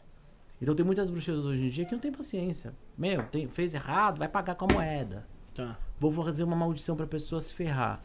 Eu penso que não precisa, porque eu acho que essa pessoa já vai pagar. O universo capta tudo que você faz. Tarda, mas não falha. Né? Você vai se ferrar uma hora ou outra. Entendeu? Você vai pagar pelo preço. Ah, aí você vai falar, Victor, então a gente não precisa fazer magia pra nada. Não precisamos. Você precisa fazer magia pra tudo? Não. Porque quando a pessoa inicia na magia, o que, que ela quer? Ela quer magia. Então ela quer. Ah, eu vou fazer uma magia de dinheiro pra ganhar dinheiro. Vou fazer Meio que um de amor controle de tudo, né? pra ganhar amor. É. E aí, sabe que eu percebo há 20 anos que eu tô na magia? Isso não te traz alegria. A alegria não, está baseada nisso. É, posso parecer meio monja Coen agora falando, mas pra mim a magia está na gratidão. Quando você fala assim, nossa, obrigado universo, tô vivo, tô feliz, tô com minha casa, tenho meu trabalho, tenho meus amigos, tenho uma pessoa que eu namoro e tal. Obrigado por tudo que eu tenho, por estar aqui no presente. Mas Eu assim, acho que isso é a magia. Porque a gente sempre quer mais. A gente sempre vai querer mais dinheiro, é, um relacionamento melhor, um trabalho que ganhe mais. Sempre vai querer. Sempre vai estar querendo melhor do que o outro também. Isso né? não te impede, obviamente, de você, vamos supor, almejar é, pontos maiores na sua vida. Só que você, primeiramente, ser grato pelo que você já tem, pelo que você já conquistou, né? É, A magia, eu acho que ela é uma facilitadora. Eu- ela facilita, por exemplo, que nem o gato do meu amigo que sumiu. Fazemos uma magia. Qual outra magia que eu fiz? A do gnomo, por exemplo, que eu fiz o banho do gnomo. Fiz de proteção e eles começaram a me dar moeda do nada, dinheiro. E- Bizarro. Eu acho que a magia funciona muito bem pra sua autoconfiança. Também, aí você fala, Vitor, Mas você tá, tá falando tipo trabalha um com a- placebo? Não, É, não, não como tipo placebo, mente. mas eh, pra sua mente já, já positivar o negócio. Também, também concordo. Né? Porque você fala, pô, tô Mas fazendo essa que é- magia aqui, o negócio vai dar certo. Isso é direto e indiretamente. Sabe por quê? Porque às vezes você não tá tão crente que aquela magia vai acontecer e ela acontece, de uma acontece, forma né? tão forte que você fala: Caraca, meu, deu certo. Deu certo. Isso daí, eu- uma oportunidade que eu tiver, vocês vão ter essa vivência comigo, do tipo, sei lá, você pega uma poção que eu faço. Tem poções que eu faço que fazem pra fi- diversos fins. Você usa e você fala, Vitor, como é que você consegue mais aquele, essa poção aí? É bizarro. Tem poção de amor que a pessoa usa, ela, meu, minha mãe é prova viva. As pessoas são tipo coisa de igreja, elas voltam lá e falam assim, nossa, essa poção funciona, né? Eu falo, é, funciona. É bizarro, é muito legal. E aí eu falo assim, existe, não existe? Quando você tá é, criando essa poção, Ah, qual que é o, o, o- seu preparo pra criar uma poção É um dessa? Como é que funciona isso? é, são fundamentos é, básicos da- de herbologia e de magia, né? Então, por exemplo, é, poções que eu uso muito como perfume, elas são padronizadas com a aromaterapia daquela energia que você quer, com a regência planetária que trazem os alquimistas. Então, por exemplo, eu pego uma erva que é regida pelo Sol, tipo, sei lá, é, camomila. E aí a camomila ela é regida pelo Sol por causa da cor amarela e traz prosperidade. Aí eu faço uma consagração, uma, uma, um encantamento para aquela erva ser um produto para trazer prosperidade para aquela pessoa. Desenho um símbolo do sol que você tem no seu punho para trazer a energia da prosperidade. Uhum. Consagro e coloco, pronto, o perfume está pronto, vamos vender. E aí eu falo pra pessoa como é que usa. Outra vez, se você for passar, você visualiza uma luz dourada vindo pra você, tá bom? Tá, a pessoa faz. E aí vai. Mas aí depende muito da pessoa, porque, por exemplo, tem pessoa, a maioria das pessoas, querem dar um passo a mais na fase que ela tá passando. Por exemplo, ela quer ir pro nível 3 e ela tá no nível 1. Porque, por exemplo, às vezes você não pode pedir dinheiro, um relacionamento, se você tá toda errada. Você tá Sim. toda com encosto do ex. O seu ex tá morando na sua casa tá e querendo você quer outro, né? casar. Pô, é. Mano, vira toda hora, parece gente assim. Ah, vai dar merda, pô. Então o que que eu começo? A gente começa primeiro com a faxina, que eu falo. Falo, Vamos limpar. é, É, pô. defumação, limpeza com poção de limpeza, banho de ervas de limpeza. Depende do caso. Se é com a pessoa, às vezes é vizinha. Aí, amigo, é que nem médico, mano. é- Tem toda uma, uma anamnese. É individualizado total. Eu já fiz, por exemplo, limpeza de casa, é, de espaço com poltergeist. Caramba. louco. É horrível. Horrível. Não faço mais. E se manifestou na hora que você tava Já lá? é horrível. Eu não faço mais. Como que foi? Horrível, muito ruim. Hã? Me queimei. Caraca, mano. É muito ruim. Mas eu vou, eu vou ser breve, tá? Pra não ficar muito em historinhas de terror. Mas foi assim. Não, pode contar, caramba. Não, o pessoal não, curte, oxe. Tá, foi assim. é, eu já fiz algumas limpezas energéticas em algumas casas, né? Me convidavam. Isso eu acho que foi na época antes da pandemia. Então eu tinha um tempo mais livre. As pessoas falavam assim: ai, Vitor, me ensina uma limpeza pra fazer na minha casa. Aí eu- ela contava o caso e eu falava: faça isso. E nesse caso, uma mulher falou assim: Vitor, eu não sei fazer, não vou conseguir fazer. O caso de lá é pesado, a gente sente umas energias muito ruins. Eu vejo coisas lá pesadas, eu preciso que você venha. Falei: tá, vou, eu vou passar o dia inteiro lá. Aí eu, você me paga um valor X, não muito alto, e eu levo as coisas e limpo. Beleza? Beleza. Aí lá vai o Vitor, de, de exorcista eu fui, né?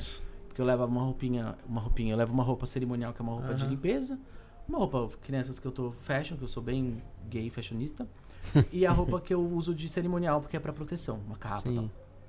Beleza, o local que eu fui limpar, nesse caso do, do poltergeist, foi assim: era uma. um bar. Um bar. A mulher alugou um bar e falou assim: ah, eu sinto energia ruim, meu bar não vai pra frente, beleza. Aí eu.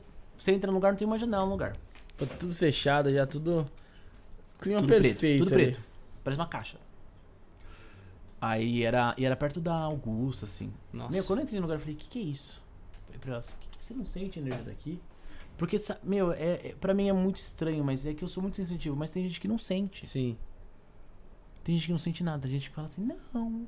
Ah, eu mesmo Não se for eu mesmo já Ah, entro já nem sinto nada, de mano. Deus. Eu, te Eu não consigo nessa- sentir, mano. Eu te coloco lá, você vai falar, nossa, que energia boa, vamos fazer uma, uma festona aqui. Você não vai falar isso. energia horrível.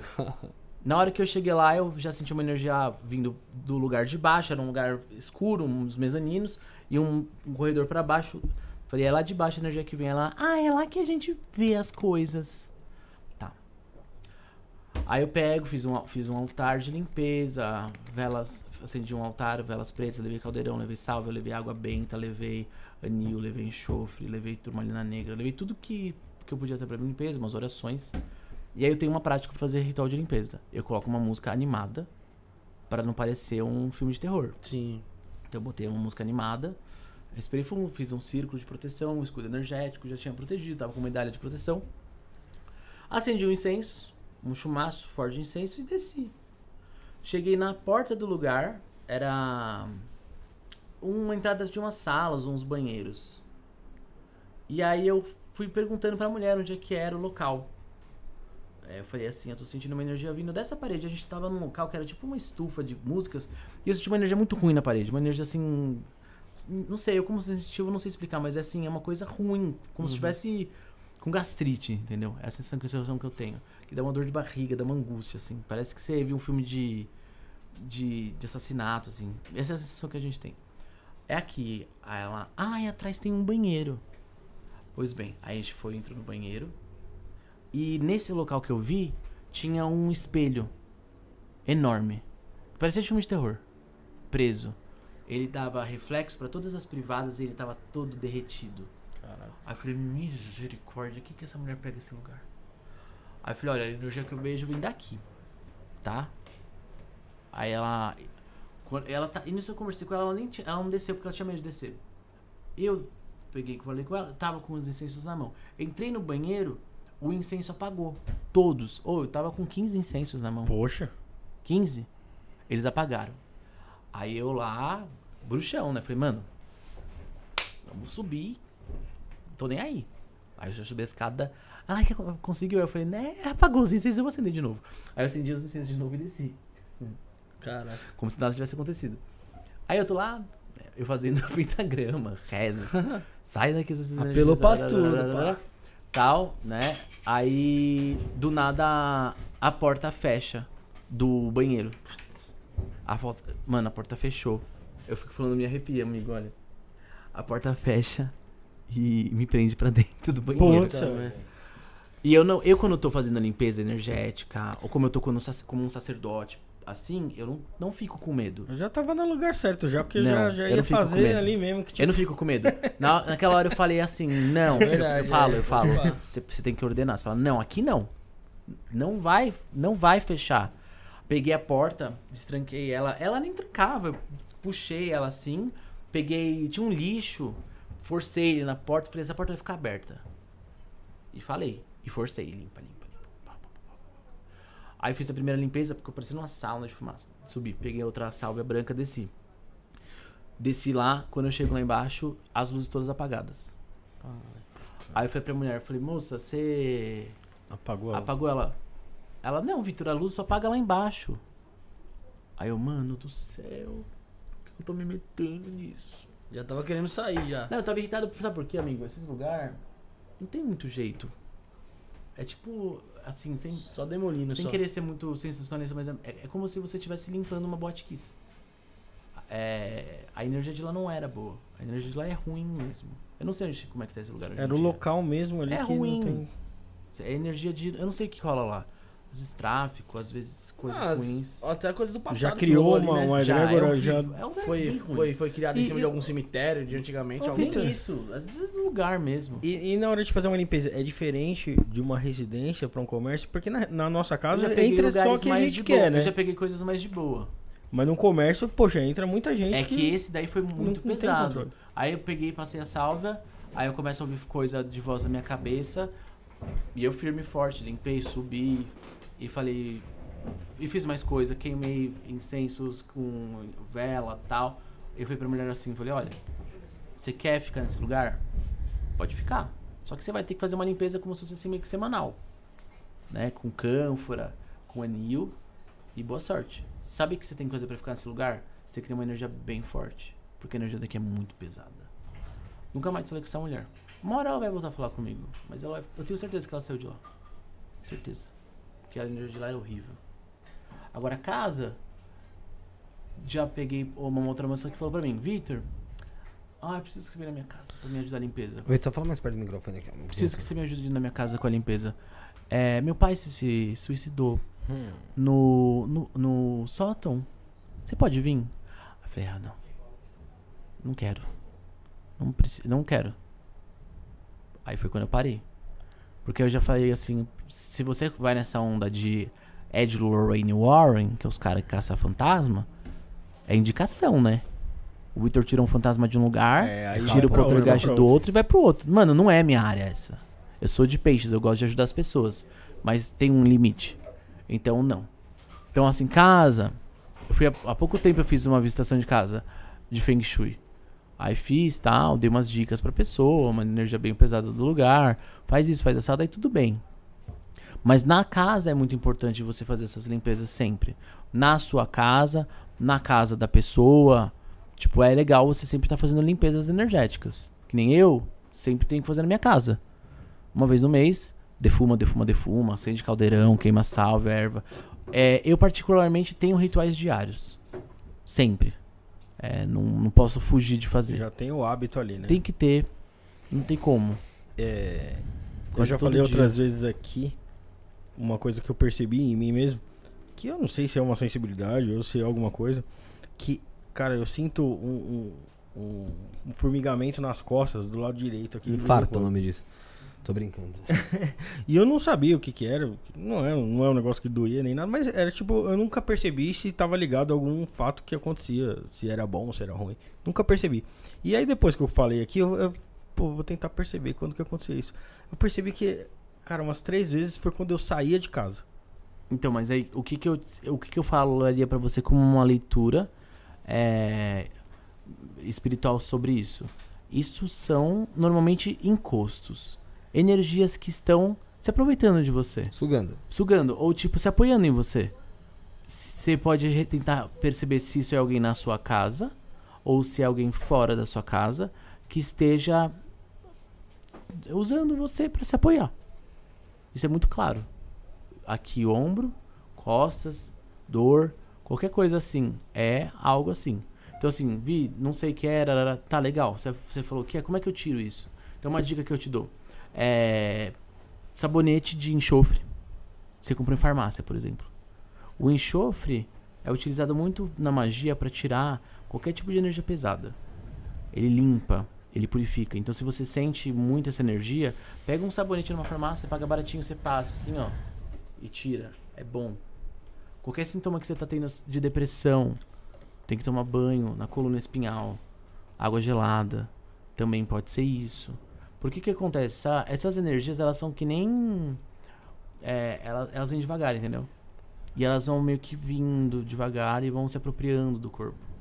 Então você tem que tirar. Sempre que você estiver sentindo alguma coisa. Então, no primeiro sintoma que você tem de qualquer coisa estranha no corpo, você já fala, não quero, não, não é meu, não faz parte de mim, tchau. É que nem pensamentos depressivos. Você tem um pensamento, ah, tô na bad. Não, tchau. De raiva. Ah, é que cara lá falou mal do meu podcast. Tira isso, tchau, para. Foca na sua luz, foca na sua parte, parte boa. Porque senão você vai virar um gnomo ranzinza. Você vai ficar focando só lá no Só no ruim ali, pá. ruim. E aí você vai ficar se alimentando de coisas ruins. Ah, você vai, você vai, você vai absorvendo. Vocês não conhecem pessoas que são assim? Pra caramba. Então, aí a ideia qual que é? Foca no que tem de bom, foca no que tem de legal. Eu passei a vida inteira sendo assim, ô Vitor. O quê? Focando Negativo. Pessimista. Eu sou, eu sou muito pessimista Eu, também. eu não consegui enxergar. sa- Sabe a gratidão, o papo que a gente teve da Sim, gratidão agora? sim. Tipo, eu não consegui enxergar. É assim, é uma coisa que eu tô trabalhando essa mudança agora, Uhum. né? Mas assim, é, é o que eu comento com a minha esposa. Eu falo pra ela, não são mais de 30 anos, cara, você vive. Assim, lógico, você passa pela fase da infância. Mas assim, são 30 anos você vivendo numa. de uma forma e você tem que. A partir da, da, da hora que você. É meio que, um- meio que um. Um divisor ali. Divisor de A água, partir né? da hora desse divisor, não é fácil. Você tentar não pensar, não pensar negativamente, você não ser pessimista e mas engraçado como é gratificante e assim, foi muito mais fácil do que eu pensava ser grato pelo que eu já tenho. Os livros de autoajuda, eles falam muito sobre isso, né? Tipo, a Honda, que leva o livro The Secret e tal, ela fala muito sobre isso. Só que ela, ela traz de uma forma muito científica, do tipo, quero ser grata, vou agradecer. Isso gera uma energia muito boa. Só que não é fácil. Não é fácil, gente. Mas A o bacana gente- é perceber isso aí, né, Vitor? É. E aí eu falo que esse autoconhecimento é uma coisa diária e é muito difícil. Você sempre vai estar se auto-sabotando, toda hora. Você sempre vai estar se sentindo pra baixo, você sempre vai estar se sentindo desmotivado, você sempre vai sentir que falta mais. Só que a ideia é você olhar para um horizonte melhor, olhar para um horizonte mais positivo, perceber que você é uma pessoa incrível e você tem que ser a sua inspiração. Isso é muito importante. Você se inspira em você. Aí você fala, não, Vitor, eu acho que eu sou preguiçoso, que eu, que eu não sou uma pessoa legal. Você tá no caminho errado. Porque as pessoas vão se inspirar em você. Se você não se inspira em você, quem vai se inspirar em você? Você vai falar, ai, Vitor, eu me inspiro na Madonna. Nada a ver. Você tem que falar, mano, como eu sou incrível, como eu sou top. Eu preciso ser assim, eu preciso crescer, eu preciso amadurecer. Então, eu, eu dou isso muito dica pra vocês. Pega aquela imagem perfeita ou aquela coisa que você quer de você, porque você tem um potencial e coloca ela pra fora. E mostra quem você é. Que nem eu tô aqui hoje mostrando a minha parte boa. Uhum. Eu tenho uma parte péssima também, todo Claro. mundo tem. Tá ligado? Só que a gente tem que mostrar a parte boa. Porque mostrar a parte péssima, a gente mostra pra quem não, não tá merecendo a nossa parte boa. Na verdade, eu acho que a a- a- hoje em dia eu já penso que a parte, essa parte péssima que todos temos, a gente tem que traba ir trabalhando ela para ela. Assim, a gente vai morrer com uma parte péssima. Vai. Mas a gente É. tem que ir trabalhando ela pra transmutar ela pra algum. Dá uma né, apaziguada. Tentar positivo, é. É. né, Sabe? Porque eu acho que a nossa parte péssima ela pode nos levar muito pra um caminho ruim, né? Então acho que essa parte da espiritualidade, ela ajuda muito você a falar, hum, interessante, vou, vou melhorar, né? E quando você começa a negar ou começa a, a ignorar isso, isso é muito ruim. Eu acho que você precisa começar a ter percepções de quem você é. E é muito fácil, como eu te falei, fazer feitiços e magias e mandar todo mundo é, tacar fogo em todo mundo que você não gosta. Agora, será que você está cuidando de você, do seu corpo, da sua mente? Que é o que a gente separa pelos quatro elementos, que é o campo físico, o mental, o emocional e o espiritual. Porque acender vela é muito fácil. Agora, você consegue comer, se alimentar bem? Você consegue cuidar do seu corpo físico? Você consegue cuidar da sua mente? É mais difícil, né? É muito difícil. A gente tá encarnado. É uma é um processo que eu acho que é muito difícil. Eu, eu falo muito isso, isso com a minha mãe. Às vezes ela faz uns comentários que eu falo, eu não faria esses comentários. Eu acho tóxico. Aí pessoa fala, não, mas ela é sua mãe. Mas eu falo, eu não faria. É desnecessário. Então tem momentos que eu penso, é melhor você ficar na sua, quieto. Porque isso vai machucar alguém. Isso é uma sabedoria de uma bruxa. A bruxa, ela sabe quando fala. Uma bruxa de verdade. Porque hoje em dia todo mundo virou bruxa. Tem curso pra virar bruxa, tem carteirinha de bruxa, tem certificado de bruxa. Isso não existe. A bruxa, ela é a mulher ou a pessoa que permitiu ouvir sua voz interior. E aí você desperta ela. Eu acho que a bruxa, antes de respeitar alguém, ela primeiro se respeita. Por isso que existem poucas bruxas. Tem muitas bruxas que não se respeitam. Bruxas que se colocam em situações horríveis, relacionamentos, trabalho, e não se cuida. Isso é muito difícil hoje em dia. Então eu acho que é você colocar o seu empoderamento, a sua força, porque a bruxa é esperta. A bruxa não foi morta na Inquisição. A bruxa fugiu. Elas não foram queimadas. As pessoas que foram queimadas foram pessoas que foram apontadas como bruxas, Como mas não bruxas. eram. Tá entendendo? Eu acho que as bruxas são espertas, são sagazes. Antes da gente continuar, vamos falar aqui dos mistérios de Maria Padilha. O André, bora? Na hora Então- que estiver aí, então já é isso aí. falar. Galera, Baralhos Mistérios de Maria Padilha é um deck com 36 cartas, galera. É, feito 100% no Brasil, com papel nacional e totalmente em português, tá? Eu vou até mostrar aqui pro nosso convidado, que também é tarólogo, né, o, o, o Vitor? Vamos tirar uma carta? Quer tirar? Bora. Bora? Então, Quem enquanto ele vai trabalhar, vai tirando lá com esse baralho de Maria Padilha, eu vou explicar pra vocês, galera. Esse baralho vem com 36 cartas, como disse anteriormente, plastificadas e feitos 100% no Brasil, tá? E além disso, também vem com manual em tamanho revista, com 24 páginas totalmente coloridas e ilustradas, tá bom? Na revista tem o significado das 36 cartas, pra você que é iniciante, e um bônus também que são as suge 36 sugestões de práticas energéticas pra você fazer tanto pra você como também pros seus consulentes, tá? Tem exemplos de jogadas, elementos e até a consagração do seu baralho. Tudo isso pra você aumentar o elo de ligação aí com a sua guardiã, com a sua pombagira, senhora Maria Padilha. E esse baralho é indicado tanto pra iniciantes como também pra profissionais.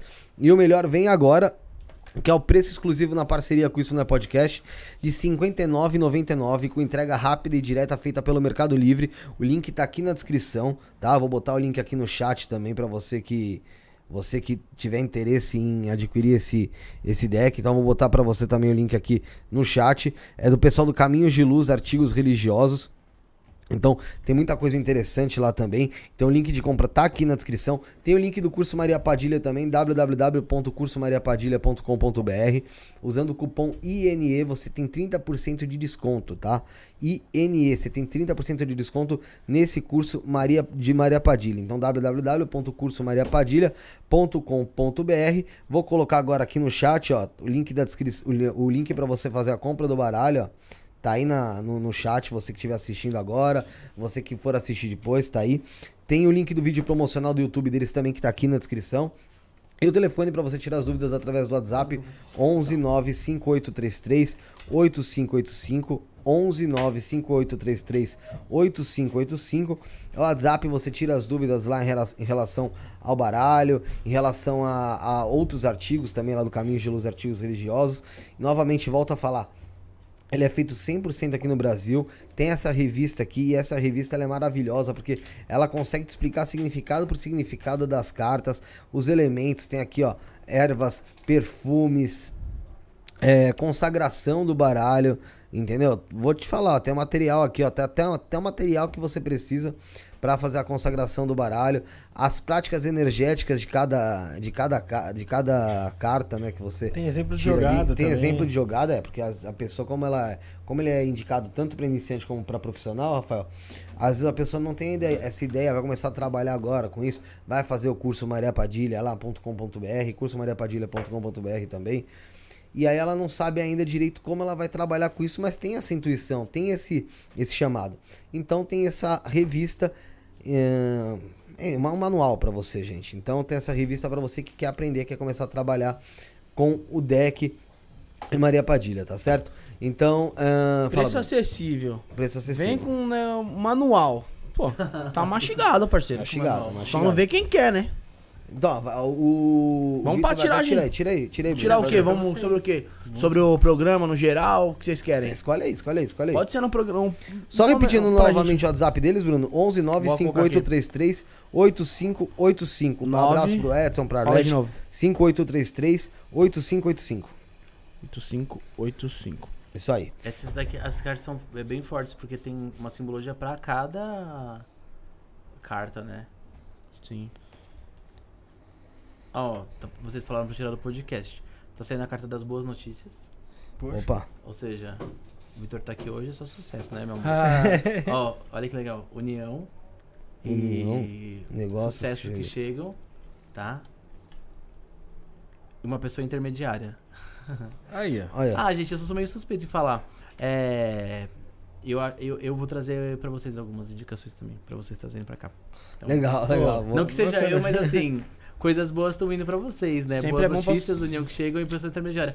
É um baralho muito É fácil bom. de tirar, né? Então é legal É, pra você quem tá iniciando. Pra- é, então. Pra quem E tá ajudem os, as editoras nacionais, viu, gente? Porque a gente É tem que parar de dar dinheiro pra. pagar pau pra gringo. É, pra pagar pau pra games, exatamente. O bagulho é Drake. Que Drake, mano? Tá maluco? O Drake. Não, olha os exemplos do Drake aí, os caras aí. O Drake. Drake, Drake meteu Não o pé, veio. pô, tá maluco? E a gente causa, né? É, ué.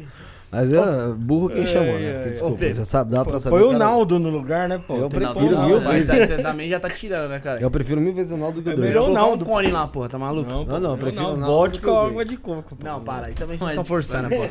É, tem, tem mensagem do Diego aqui, mano. Diego de Souza, que é nosso Lê membro do canal. Opa. 4,99 ele faz Salve, diversas Diegão. perguntas. A gente lê porque a pergunta dele fica em destaque. Assim como a da Rejane, que falou que é iniciada em, em Wicca.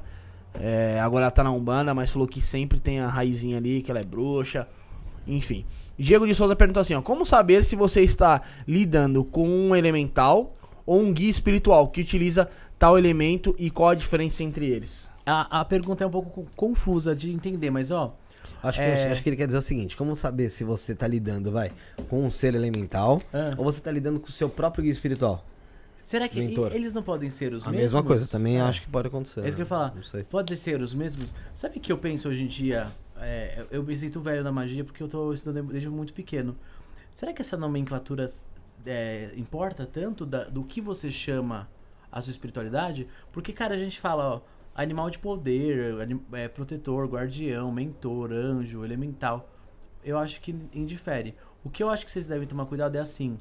Tem muitas pessoas que têm mania que de qualquer coisa que acontece na sua casa ou no local que você trabalha, acha que é uma grande coisa ruim. Do tipo, ah, uma coisa sumiu, uma coisa mexeu. A pessoa já fala, ah, é um encosto, ah, é uma energia ruim. E às vezes não é. Às vezes são energias boas que estão no local e trazendo coisas positivas. E os elementais, principalmente, eles têm uma tendência muito forte a chamar a sua atenção. Eles gostam disso. Então eu falo que eles parecem gatos. Eles querem derrubar uma coisa. Eles fazem barulho. Meu, isso é bizarro. Você começa a trabalhar com energia elemental, a sua casa começa a...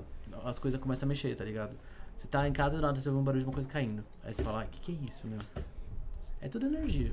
Você fala, ai, mas eu não tava mexendo, uma coisa cai na prateleira. É bizarro. Bizarro, bizarro, bizarro. Dentro de, de- dessa, dessa energia dos elementais, é, tem as fadas também, né? É, qual o cuidado que a gente precisa ter? Ou a pessoa que começa a querer ter um contato maior com os elementais em si, né?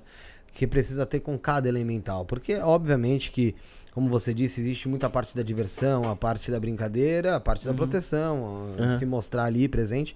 Mas existe também a parte de se levar a sério Sim, sim. né? Qual que é o a- os cuidados que as pessoas devem ter com, com alguns seres, igual mencionei a fada, porque eu ouvi você falando sobre fada. que as fadas causam. Assim, ó, é, qualquer E ser fada elemental- existe? Fada existe? Eu- ah, amigo, eu acho que eu sou a pior pessoa pra você perguntar isso, porque eu acredito em tudo que você me falar. Assim, eu não sou uma pessoa que vai falar assim, ah, aquilo não existe, ah, porque eu nunca vi, não. Eu sou uma pessoa que acredito no que for que seja. Eu respeito todas as espiritualidades. Então eu não falaria assim, ah, aquele Deus não existe, só esse existe. Eu não tenho isso. Então a fada, por exemplo, é, assim como os outros elementais, a dica de ouro pra mim é você precisa ter respeito com essas energias. Então, por exemplo, qualquer tipo de elemental que você for trabalhar, se você trabalha zoando, é, tirando sarro, como se fosse uma pessoa, isso vai te dar, vai dar ruim. Você não pode brincar. É a mesma coisa que, sei lá, no cemitério e falar ah, pros Exu, sei lá, e zoar. Não pode. Você tem que ter respeito. Então, com as fadas, também. Quer trabalhar com a energia das fadas, com o poder faérico, é muito poderoso, é muito bom, só que tem que ter respeito. Então, nunca desrespeitar essa energia. É, essa magia natural, ela tá muito interligada à força da natureza. Então, é, é também muito sobre respeitar a natureza. Então, essa coisa que saem nos, nas lendas, nos contos celtas de pessoas que entram na natureza, destroem a natureza, ou que quebram um círculo de fadas, que é o local que eles dizem que é onde a fada aparece, que é tipo um círculo onde tem cogumelos, ou um círculo onde tem flores, ou uma clareira, ou até dentro de uma árvore, é, você deve ter total cuidado com isso e deve ter total respeito, né?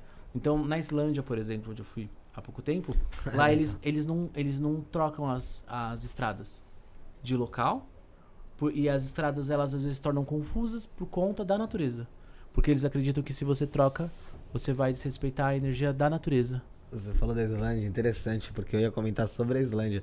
Tem um filme que a Sarah me mostrou, pô, a gente ficou apaixonado do filme, acho que a gente assistiu umas 3, 4 vezes. Olha que eu odeio esse filme mais de uma vez. Nossa, O mesmo eu filme. Mil vezes o mesmo filme. Então, chama Eurovision. Ah, É, é sobre um, um concurso de música, tá? Uma comédia com o Will Ferrell, que é foda demais. E eles. é, Ela se passa, começa se passando, acho que na Islândia, se eu não me engano. E ela, ah, a moça que contracena com ele, né? Esqueci o nome dela. Ela acredita muito em elfos lá. E ela vai lá oferecer oferenda pros elfos. Tem umas casinhas de elfo, no, é como se fosse nas estradas assim. sim, sim. Tem umas casinhas de elfos. Ela vai fazer oferenda. E aí ele passa, tipo, o programa inteiro. O programa, o filme inteiro, é meio que duvidando daquilo, daqueles elfos dela, tava falando pra ela isso. Em determinado momento ele vai ser meio que parece que se- que sequestrado por, pelo prefeito, acho que da cidade, que não queria que eles ganhassem o concurso para o concurso não ser lá no próximo ano, porque o concurso é, é, se torna. é, a, a pessoa do país ganhador, da cidade ganhadora, vira sede no próximo, no próximo concurso. E não queria, não queria que o concurso fosse lá, porque a cidade não tinha dinheiro, sequestra ele e do nada e, é, o cara acho que toma uma facada, se não me engano, assim, Aham. e o cara cai duro. E no que ele olha o cara caindo duro, ele olha pra dentro e vê a portinha da casa do elfo buf, batendo rapidinho. E aí, tipo, parece que dá a entender que foi o elfo que, que impediu que ele acabasse dançando e matou o cara. Mas assim, o matar acaba ne- na, naquele contexto não se torna um assassino, uma coisa tipo é, mórbida, é porque é um filme de comédia. aham. Mas Eu preciso ver. esse é interessante, é interessante isso Quero que você fala. Chama Eurovision. Tem no Eurovision. Netflix. Ah, tem agora no Netflix? Tem, Legal. muito bom. Muito então, bom. essa conexão que eu tive lá é muito forte, assim. É meio bizarro, assim. Muitas coisas foram destruídas, eu percebi. Lá eu fui estudar magia nórdica, né? Então, tipo, as partes de vikings, runas tal. Muita coisa foi destruída. Muita coisa foi destruída pelas igrejas tal. E sobrou pouca coisa. Só que a energia lá ainda é muito presente. Sim, não tem como, né? Então, que nem a a Aurora Boreal, que eu tive a oportunidade de ver. É bizarro. Eu fico pensando na. Antigamente os caras veem na Aurora Boreal. Meu, era uma coisa que aquilo eles ali, devia ser Deus. Devia ser Deus, né? Porque é bizarro. É mais bizarro do que vocês possam imaginar. Não é uma coisa normal. É uma coisa bizarra. Entendeu? Acho que é uma experiência única, né, mano? Você presenciar aquilo ali. É né? bizarro. E é muito frio, na verdade, quando tem, porque é normalmente no inverno.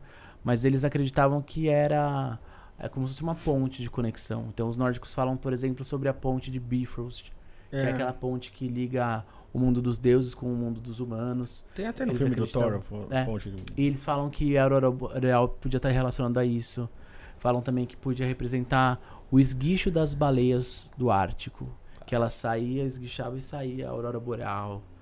E eles falaram que eram superstições, por exemplo, se uma mulher estava grávida e ela via uma aurora boreal, aquilo representaria que ela teria uma gravidez muito boa e positiva. Mas se fosse uma aurora boreal vermelha, seria ela poderia perder o filho. Então também existem auroras boreais vermelhas, que É, a gente imagina que é só verde. eu não né? sabia também. Mas pelo que eles falaram lá, eles nunca viram vermelha, mas também tem na coloração vermelha. Bacana. E eu tava vendo um vídeo do, do Will Ferrell que ele, é, ele é- tem essa, essa personalidade meio gnomo quando ele tá fazendo o filme. os caras estavam falando que quando ele faz um filme, ele incorpora o personagem até É, quando não tá meio- filmando. Rola um Jim Carrey comigo às vezes também. que ele é meio assim, um dia cara, vocês vão ter ele, oportunidade ele não sai do personagem 100%. 100%. Enquanto, tá, enquanto tá no set lá, Sim. ele tá, É, a- ele tá no personagem lá. Justamente nesse filme que eu tô falando do Eurovision, tem uma participação da Demi Lovato, né? E a Sarah, como é muito fã de Demi Lovato, ela fala que a Demi comenta sobre isso, que fazer o filme com o Will é tipo uma loucura, porque o cara, meu, é risada com ele o tempo inteiro. O cara realmente engor- parece que vou- engorda. vai ter agora, é que eu não sei se vocês vão nos eventos místicos, mas vai, mas vai ter a Convenção das Bruxas, Não que sei. é um evento que ocorre anualmente é, na cidade de Paranapiacaba, que é uma Pô, já cidade é que ela é mística, né? tombada é, com um patrimônio histórico de Santo André e era uma vila habitada por ingleses. Meu, é bizarro. É uma cidade de três ruas, longe, perto de Santo André, e aí eles fazem a Convenção das Bruxas, então lá vira tipo Hogwarts. Uhum. Só tem palestra de magia e bruxaria. As pessoas que vão só vão de roupa de bruxaria. E é bizarro. Vocês que estão entrevistando essa galera espiritualista e tal, vai muita gente lá. E é bizarro, é místico, mágico, é surreal. É bem legal. E aí toda a convenção a gente vai. Muita gente vai. E o pessoal vem de longe, o pessoal faz caravana de outros estados. É um evento Pra ir mesmo, colar né? lá. Pô, bacana, pô. É bem da hora. Ô, Rafael, tem mais pergunta aí, tem superchat? Dá uma olhadinha dá uma olhadinha que eu, Superchat aí, eu meu tô, brother, pode ler aí. eu tô que- tentando falar conforme vontade, dente enquanto isso o pessoal vai se inscrevendo no canal pra mandar tua pergunta. Felipe, lembrando que eu já soltei um corte aqui do, do corte do Isso na Podcast. Meu brother, vou até aqui, ó, pra não falar besteirinha, cara. 96 mil. E quanto, Felipe, a gente tem? Chuta. Não, 96.800? 96.695 Errei pra cacete. pessoas. Faltam menos de 3.400 Daqui a- pessoas aí, Felipe. Uma semana você chega. Pra gente chegar Uma. nos 100 mil inscritos, cara. Tá eu fa- mais eu perto. falei, ontem eu e a Sara fizemos uma aposta. Ela acha que é dia 20, eu falei dia 26 de abril, ela falou dia 29. Dia Quando, 29. quando eu olhei hoje à tarde, tava com 96.666. Cresce rápido, né? Ah, rapidinho, rapidinho, mano, rapidinho. 666. Vamos lá, vamos lá, vamos lá, vamos se inscrevendo no canal do Cortes do Isso na Podcast, ajuda a gente a bater 100 mil inscritos pra chegar a plaquinha do YT Prateada. YouTube. Vai lá, Rafael, lê a A superchat aí do é nosso do querido. Chemical Disco. Tem, dica, tem dicas para a prática de Scry para quem está começando? Parabéns ao canal pela nova qualidade de som e imagem. Obrigado. Uh. Ele tá falando de uma prática. Aí, ó, parabéns pro Josiel aí, ó. Insistiu aí da. Existe uma prática de magia chamada eu, de scrying, tá? Vou ensinar vocês pra vocês fazerem quando vocês quiserem. Scrying é uma técnica que consiste em você olhar pra um ponto fixo e ficar sem piscar olhando pra aquele ponto por muito tempo. Pra que, sabe quando você é criança e você olha pra um ponto fixo e começa a embaçar a imagem Sim. ao redor? Então, aí você começa a ver coisas. Então as pessoas que praticam scrying, elas normalmente usam espelhos né? O espelho normal, um espelho mágico, tipo que você usa, limpa tal, ou um espelho negro, que é uma ferramenta muito famosa e conhecida na bruxaria, que é normalmente um espelho com a lâmina negra ou feito de obsidiana, para você olhar o que está oculto, para você olhar o que está nas sombras. Então, é, a pessoa perguntou como começar uma prática de scrying. Eu acho que é a coisa mais fácil e simples de você fazer com scrying, sem que você não invoque nenhum espírito muito doido, é, não precisa fazer de madrugada, não precisa fazer no espelho negro, mas faz com uma vela. Pega uma vela branca, faz à tarde, e o scrying é muito bom você fazer no escuro. Quanto menos luz você tiver, mais você enxerga imagens. Então, deixa uma vela lá, fica no seu quarto tal, e conversa com a chama da vela. Pede pra chama da vela trazer uma conexão, por exemplo, você pede assim: quero que você me mostre meu animal guardião e vai olhando e, e começa a perceber as imagens que vêm. Às vezes na magia você vai enxergar melhor de olho fechado do que de olho aberto. Porque nós vamos ver muito com o olho da mente, com o olho da clarividência. Então aquilo surge na sua mente. É difícil você às vezes ver algo materializado e com o olho nu. Então não fica achando assim, poxa, o Victor vê coisas, todo mundo vê coisas e eu não vejo nada. Veja com a sua mente. Fecha os olhos, abre os olhos e vai treinando esse scrying sem piscar. E aí, quando você for aumentando essa conexão, passa depois para um espelho, é, passa depois para um cristal, vai treinando com o que você for sentindo. O que eu dou de dica para vocês é assim: não precisa fazer uma, um scrying num banheiro seu de madrugada com uma vela preta. Too much, demais. Vai devagar. Vai devagarzinho. Porque o pessoal causa. O pessoal já vai tipo, ah, va- vamos invocar. Vou o detonar já- logo. Ah, quero ver a loira do banheiro. Ah, mas cai naquilo que você falou lá. A pessoa tá no nível 1, já quer acessar o nível 6, É tá porque ligado? assim, Aí acessa o nível 6, toma uma pancada e fica banheiro é. Banheiro não, tem- banheiro não tem uma energia legal. Banheiro é uma energia que Nenhum na casa. no geral, você fala? Ah, o meu banheiro da minha casa. Brincadeira. banheiro na, na casa é uma energia de. que a gente fala que é de esgoto. É, verdade. Porque você faz o que no banheiro? Necessidades Né? fisiológicas. Abençoado que não tem banheiro em casa. É, ou limpa, ou se limpa. É um esgoto. Então, falam também que o banheiro, por ter piso frio, atrai energia de energias espirituais muito frias, espíritos de baixa vibração, e que as pessoas têm uma tendência muito forte a cometerem suicídio no banheiro. Não comete na cozinha ou no quarto, é onde normalmente no banheiro. Então, é um local que não é propício para você ficar fazendo práticas de magia. É melhor você fazer no quarto, numa sala, numa cozinha, tá? Tanto que assim, banheiro é legal ter o quê? Cacto, é, lírio da paz, é, turmalina negra, coisas de limpeza energética, tá? Conchas, coisinhas ligadas ao elemento água. Mas nada muito ritualístico, assim, tá? É então básico, comece né? esse scrying com uma coisa mais de boa, sem causar muito, tá? Entendi. Ó, Ô, Bruno, antes de você continuar a fazer a Vinache. propaganda, deixa eu falar da Vinache. Sim, meu Tá. brother. Galera, ahn, bora, po- posso falar já, Andrezão? Pode? Galera, o Templo Avinashi, aí mandar um abraço pra, me- pro Mestre Caveira, pra Mestra Avinashi, é um templo luciferiano de Quimbana e Goécia, tá? E você consegue sab- saber melhor do que se trata o Templo Avinashi procurando aí no, no YouTube como Templo Avinashi, A-V-I-N-A-S-H. Tem até a entrevista do Mestre Caveira conosco aqui no Isso no Podcast também, é, lá do Templo Avinashi. E ele tá sempre de portas abertas lá pra ajudar todos que o procuram. O primeiro passo é você jogar com a Mestra Avinashi ou o Mestre Caveira, para que eles possam identificar o que você precisa Pra melhorar aí a sua vida, resolver os seus problemas, tá? Tem o Oráculo de Kimbanda Luciferiana, que é um jogo em que Lúcifer, deuses luciferianos, Exus, Pombogiras, malandros e outras entidades respondem, e inclusive os guias espirituais também do próprio consulente. Por isso é o jogo mais procurado lá do Templo Avinash. Praticamente qualquer pergunta pode ser respondida nesse oráculo, tá? E se a pessoa tiver necessidade de fazer algo para orixás, então ele aponta e é necessário jogar os búzios também para a pessoa saber o que tem que ser feito. Aproveite todas as orientações do oráculo, mude a sua vida, entre em contato com o WhatsApp do templo, esclareça suas dúvidas através do 21 96782 5911, 21 96782 5911, tá? E o site do templo tá bem completo e tem muitas informações importantes que podem ajudar você. www.temploavinache.com.br www.temploavinache.com.br tem no Instagram também, segue eles lá pra você entender um pouco melhor, saber um pouco melhor, tá bom? Um abraço pro Mestre Caveira, pra Mestra Vinache. Obrigado por estar conosco aí nesse momento, Brunão. É isso aí, é isso aí. É, eu vi nesses dias aí no, no- no teu Instagram, Vitor, que referente ao portal 4 do 4, que o que Foi o que ontem, né? foi ontem, é verdade, foi ontem. Pra mim já tinha É, passado o um pessoal tempo causa, já. né, gente? O que, o que, O que, que é o portal Tem 4 nesse por portal, 4? o que, que tem nesse portal? Todos os meses as pessoas começam a trazer a- uma numerologia cabalística de números repetidos. Então vai ter o portal do 1, do 1, do 2, do 2, do 3, do 3, do 4, do Ah, 4, até até o- o final do ano. Sim. Eu brinco, porque é portal que abre, que fecha, que parece meus relacionamentos, né? Fica só gente passando. Todo dia é um portal. Os portais cabalísticos, que nem o 4 ontem, tem uma, uma ligação muito forte com o número 4, que é um número que fala sobre a energia da Terra, sobre a estabilidade, sobre a firmeza, né? A energia do quadrado e também a energia do 8, que você soma 4, 4 dá 8. Então fala muito sobre a prosperidade, sobre você fazer por merecer, sobre você render mais dinheiro. Sim. Então todo mês vai ter um portal. Inclusive agora, nesse mês de abril, vai rolar um eclipse que vai dar para ser visto no Brasil. E Uhum. E que é um período muito bom para práticas de magia, porque o eclipse você tem a junção das duas polaridades, né? Do sol, da lua, do masculino e do feminino. Então é uma energia que vai potencializar para você fazer aquilo que você desejar, de magias, né? Mas os portais, todo dia é um portal.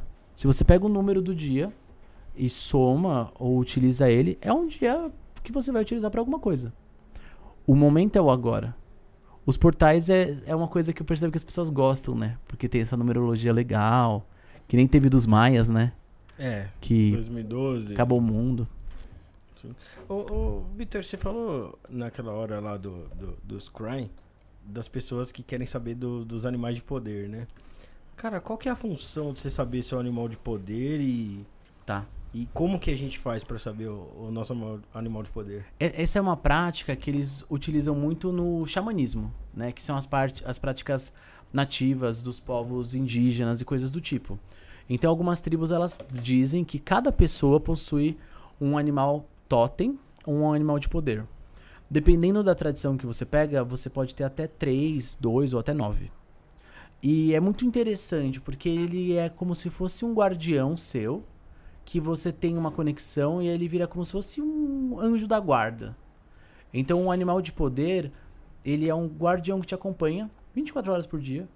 E às vezes pode ser um animal que você tenha muita afinidade. Por exemplo, você fala assim, Vitor, eu tenho. Sempre sonhei com corujas. Não sei porquê. Ou Vitor, sempre gostei de dragões. E também não sei porquê. Ou sou viciado, viciado por cachorro.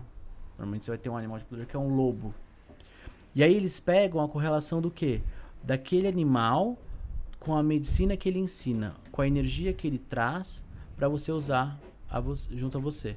Então a gente utiliza muito animal de poder durante o ritual, o seu dia a dia, para pedir o que você quiser, proteção, a energia dele para você conseguir sucesso, tudo isso. É como um guardião. E eu adoro. Você tem a ligação com um animal que você gosta muito? Ah, cara.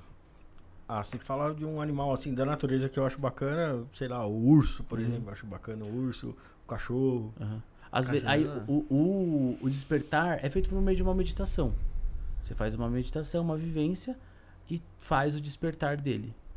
E aí às vezes é bizarro, porque às vezes aparece um animal que você nem imagina. Sim. E aí ele te acompanha, filho, pra sempre. Vira um karma na sua vida. E ele fica com você. Eu despertei o meu quando eu tinha 14, que é o unicórnio. Unicórnio. Poxa. Que eu tenho até tatuado aqui um unicórnio. O meu unicórnio ele apareceu 14 anos de idade. E eu lembro que naquela época eu queria comprar alguma coisa que representasse ele. E não tinha nada de unicórnio. Não era tão. E hoje em dia virou um estouro. É verdade, É. hoje em dia virou. Tem unicórnio em todo lugar. virou Bichinho, moda, pô. estampa de unicórnio, brinquedo de unicórnio. Naquela época eu não achava nada. E aí falam que existem animais míticos às vezes que acompanham. Tinha a caverna do dragão, que tinha o Uni. né? Uni. Mas você não achava nada naquela É, época. não tinha Tipo, eu- nada, Eu, é precisava de. Eu queria alguma coisa que representasse, né? Ali Não era um popularizado, né, mano? Não. E ele trabalha a criatividade. É um ser de pureza. Eles falam que o unicórnio só era visto por uma donzela virgem. Então por isso que hoje em dia a gente não vê mais unicórnio. hoje em dia você fala, ah, precisamos de uma donzela pura e virgem para ver unicórnio. Ninguém vê É, nada. nem agora ninguém vê nada. MC Pipoquinha, velho. Aí me um A MC Pipoquinha veste uns. De unicórnio? Pijama de unicórnio também. pô. E de unicórnio era isso. Uni, unicorno, né? Um, um chifre único. Ele representa. Eu lembro que eu fiz uma viagem para uns museus que eles tinham muito aqueles unicórnios. Você já deve ter visto. Com uns chifres bem grandes e compridos, né? Eles são símbolos do- de um paganismo, de seres míticos.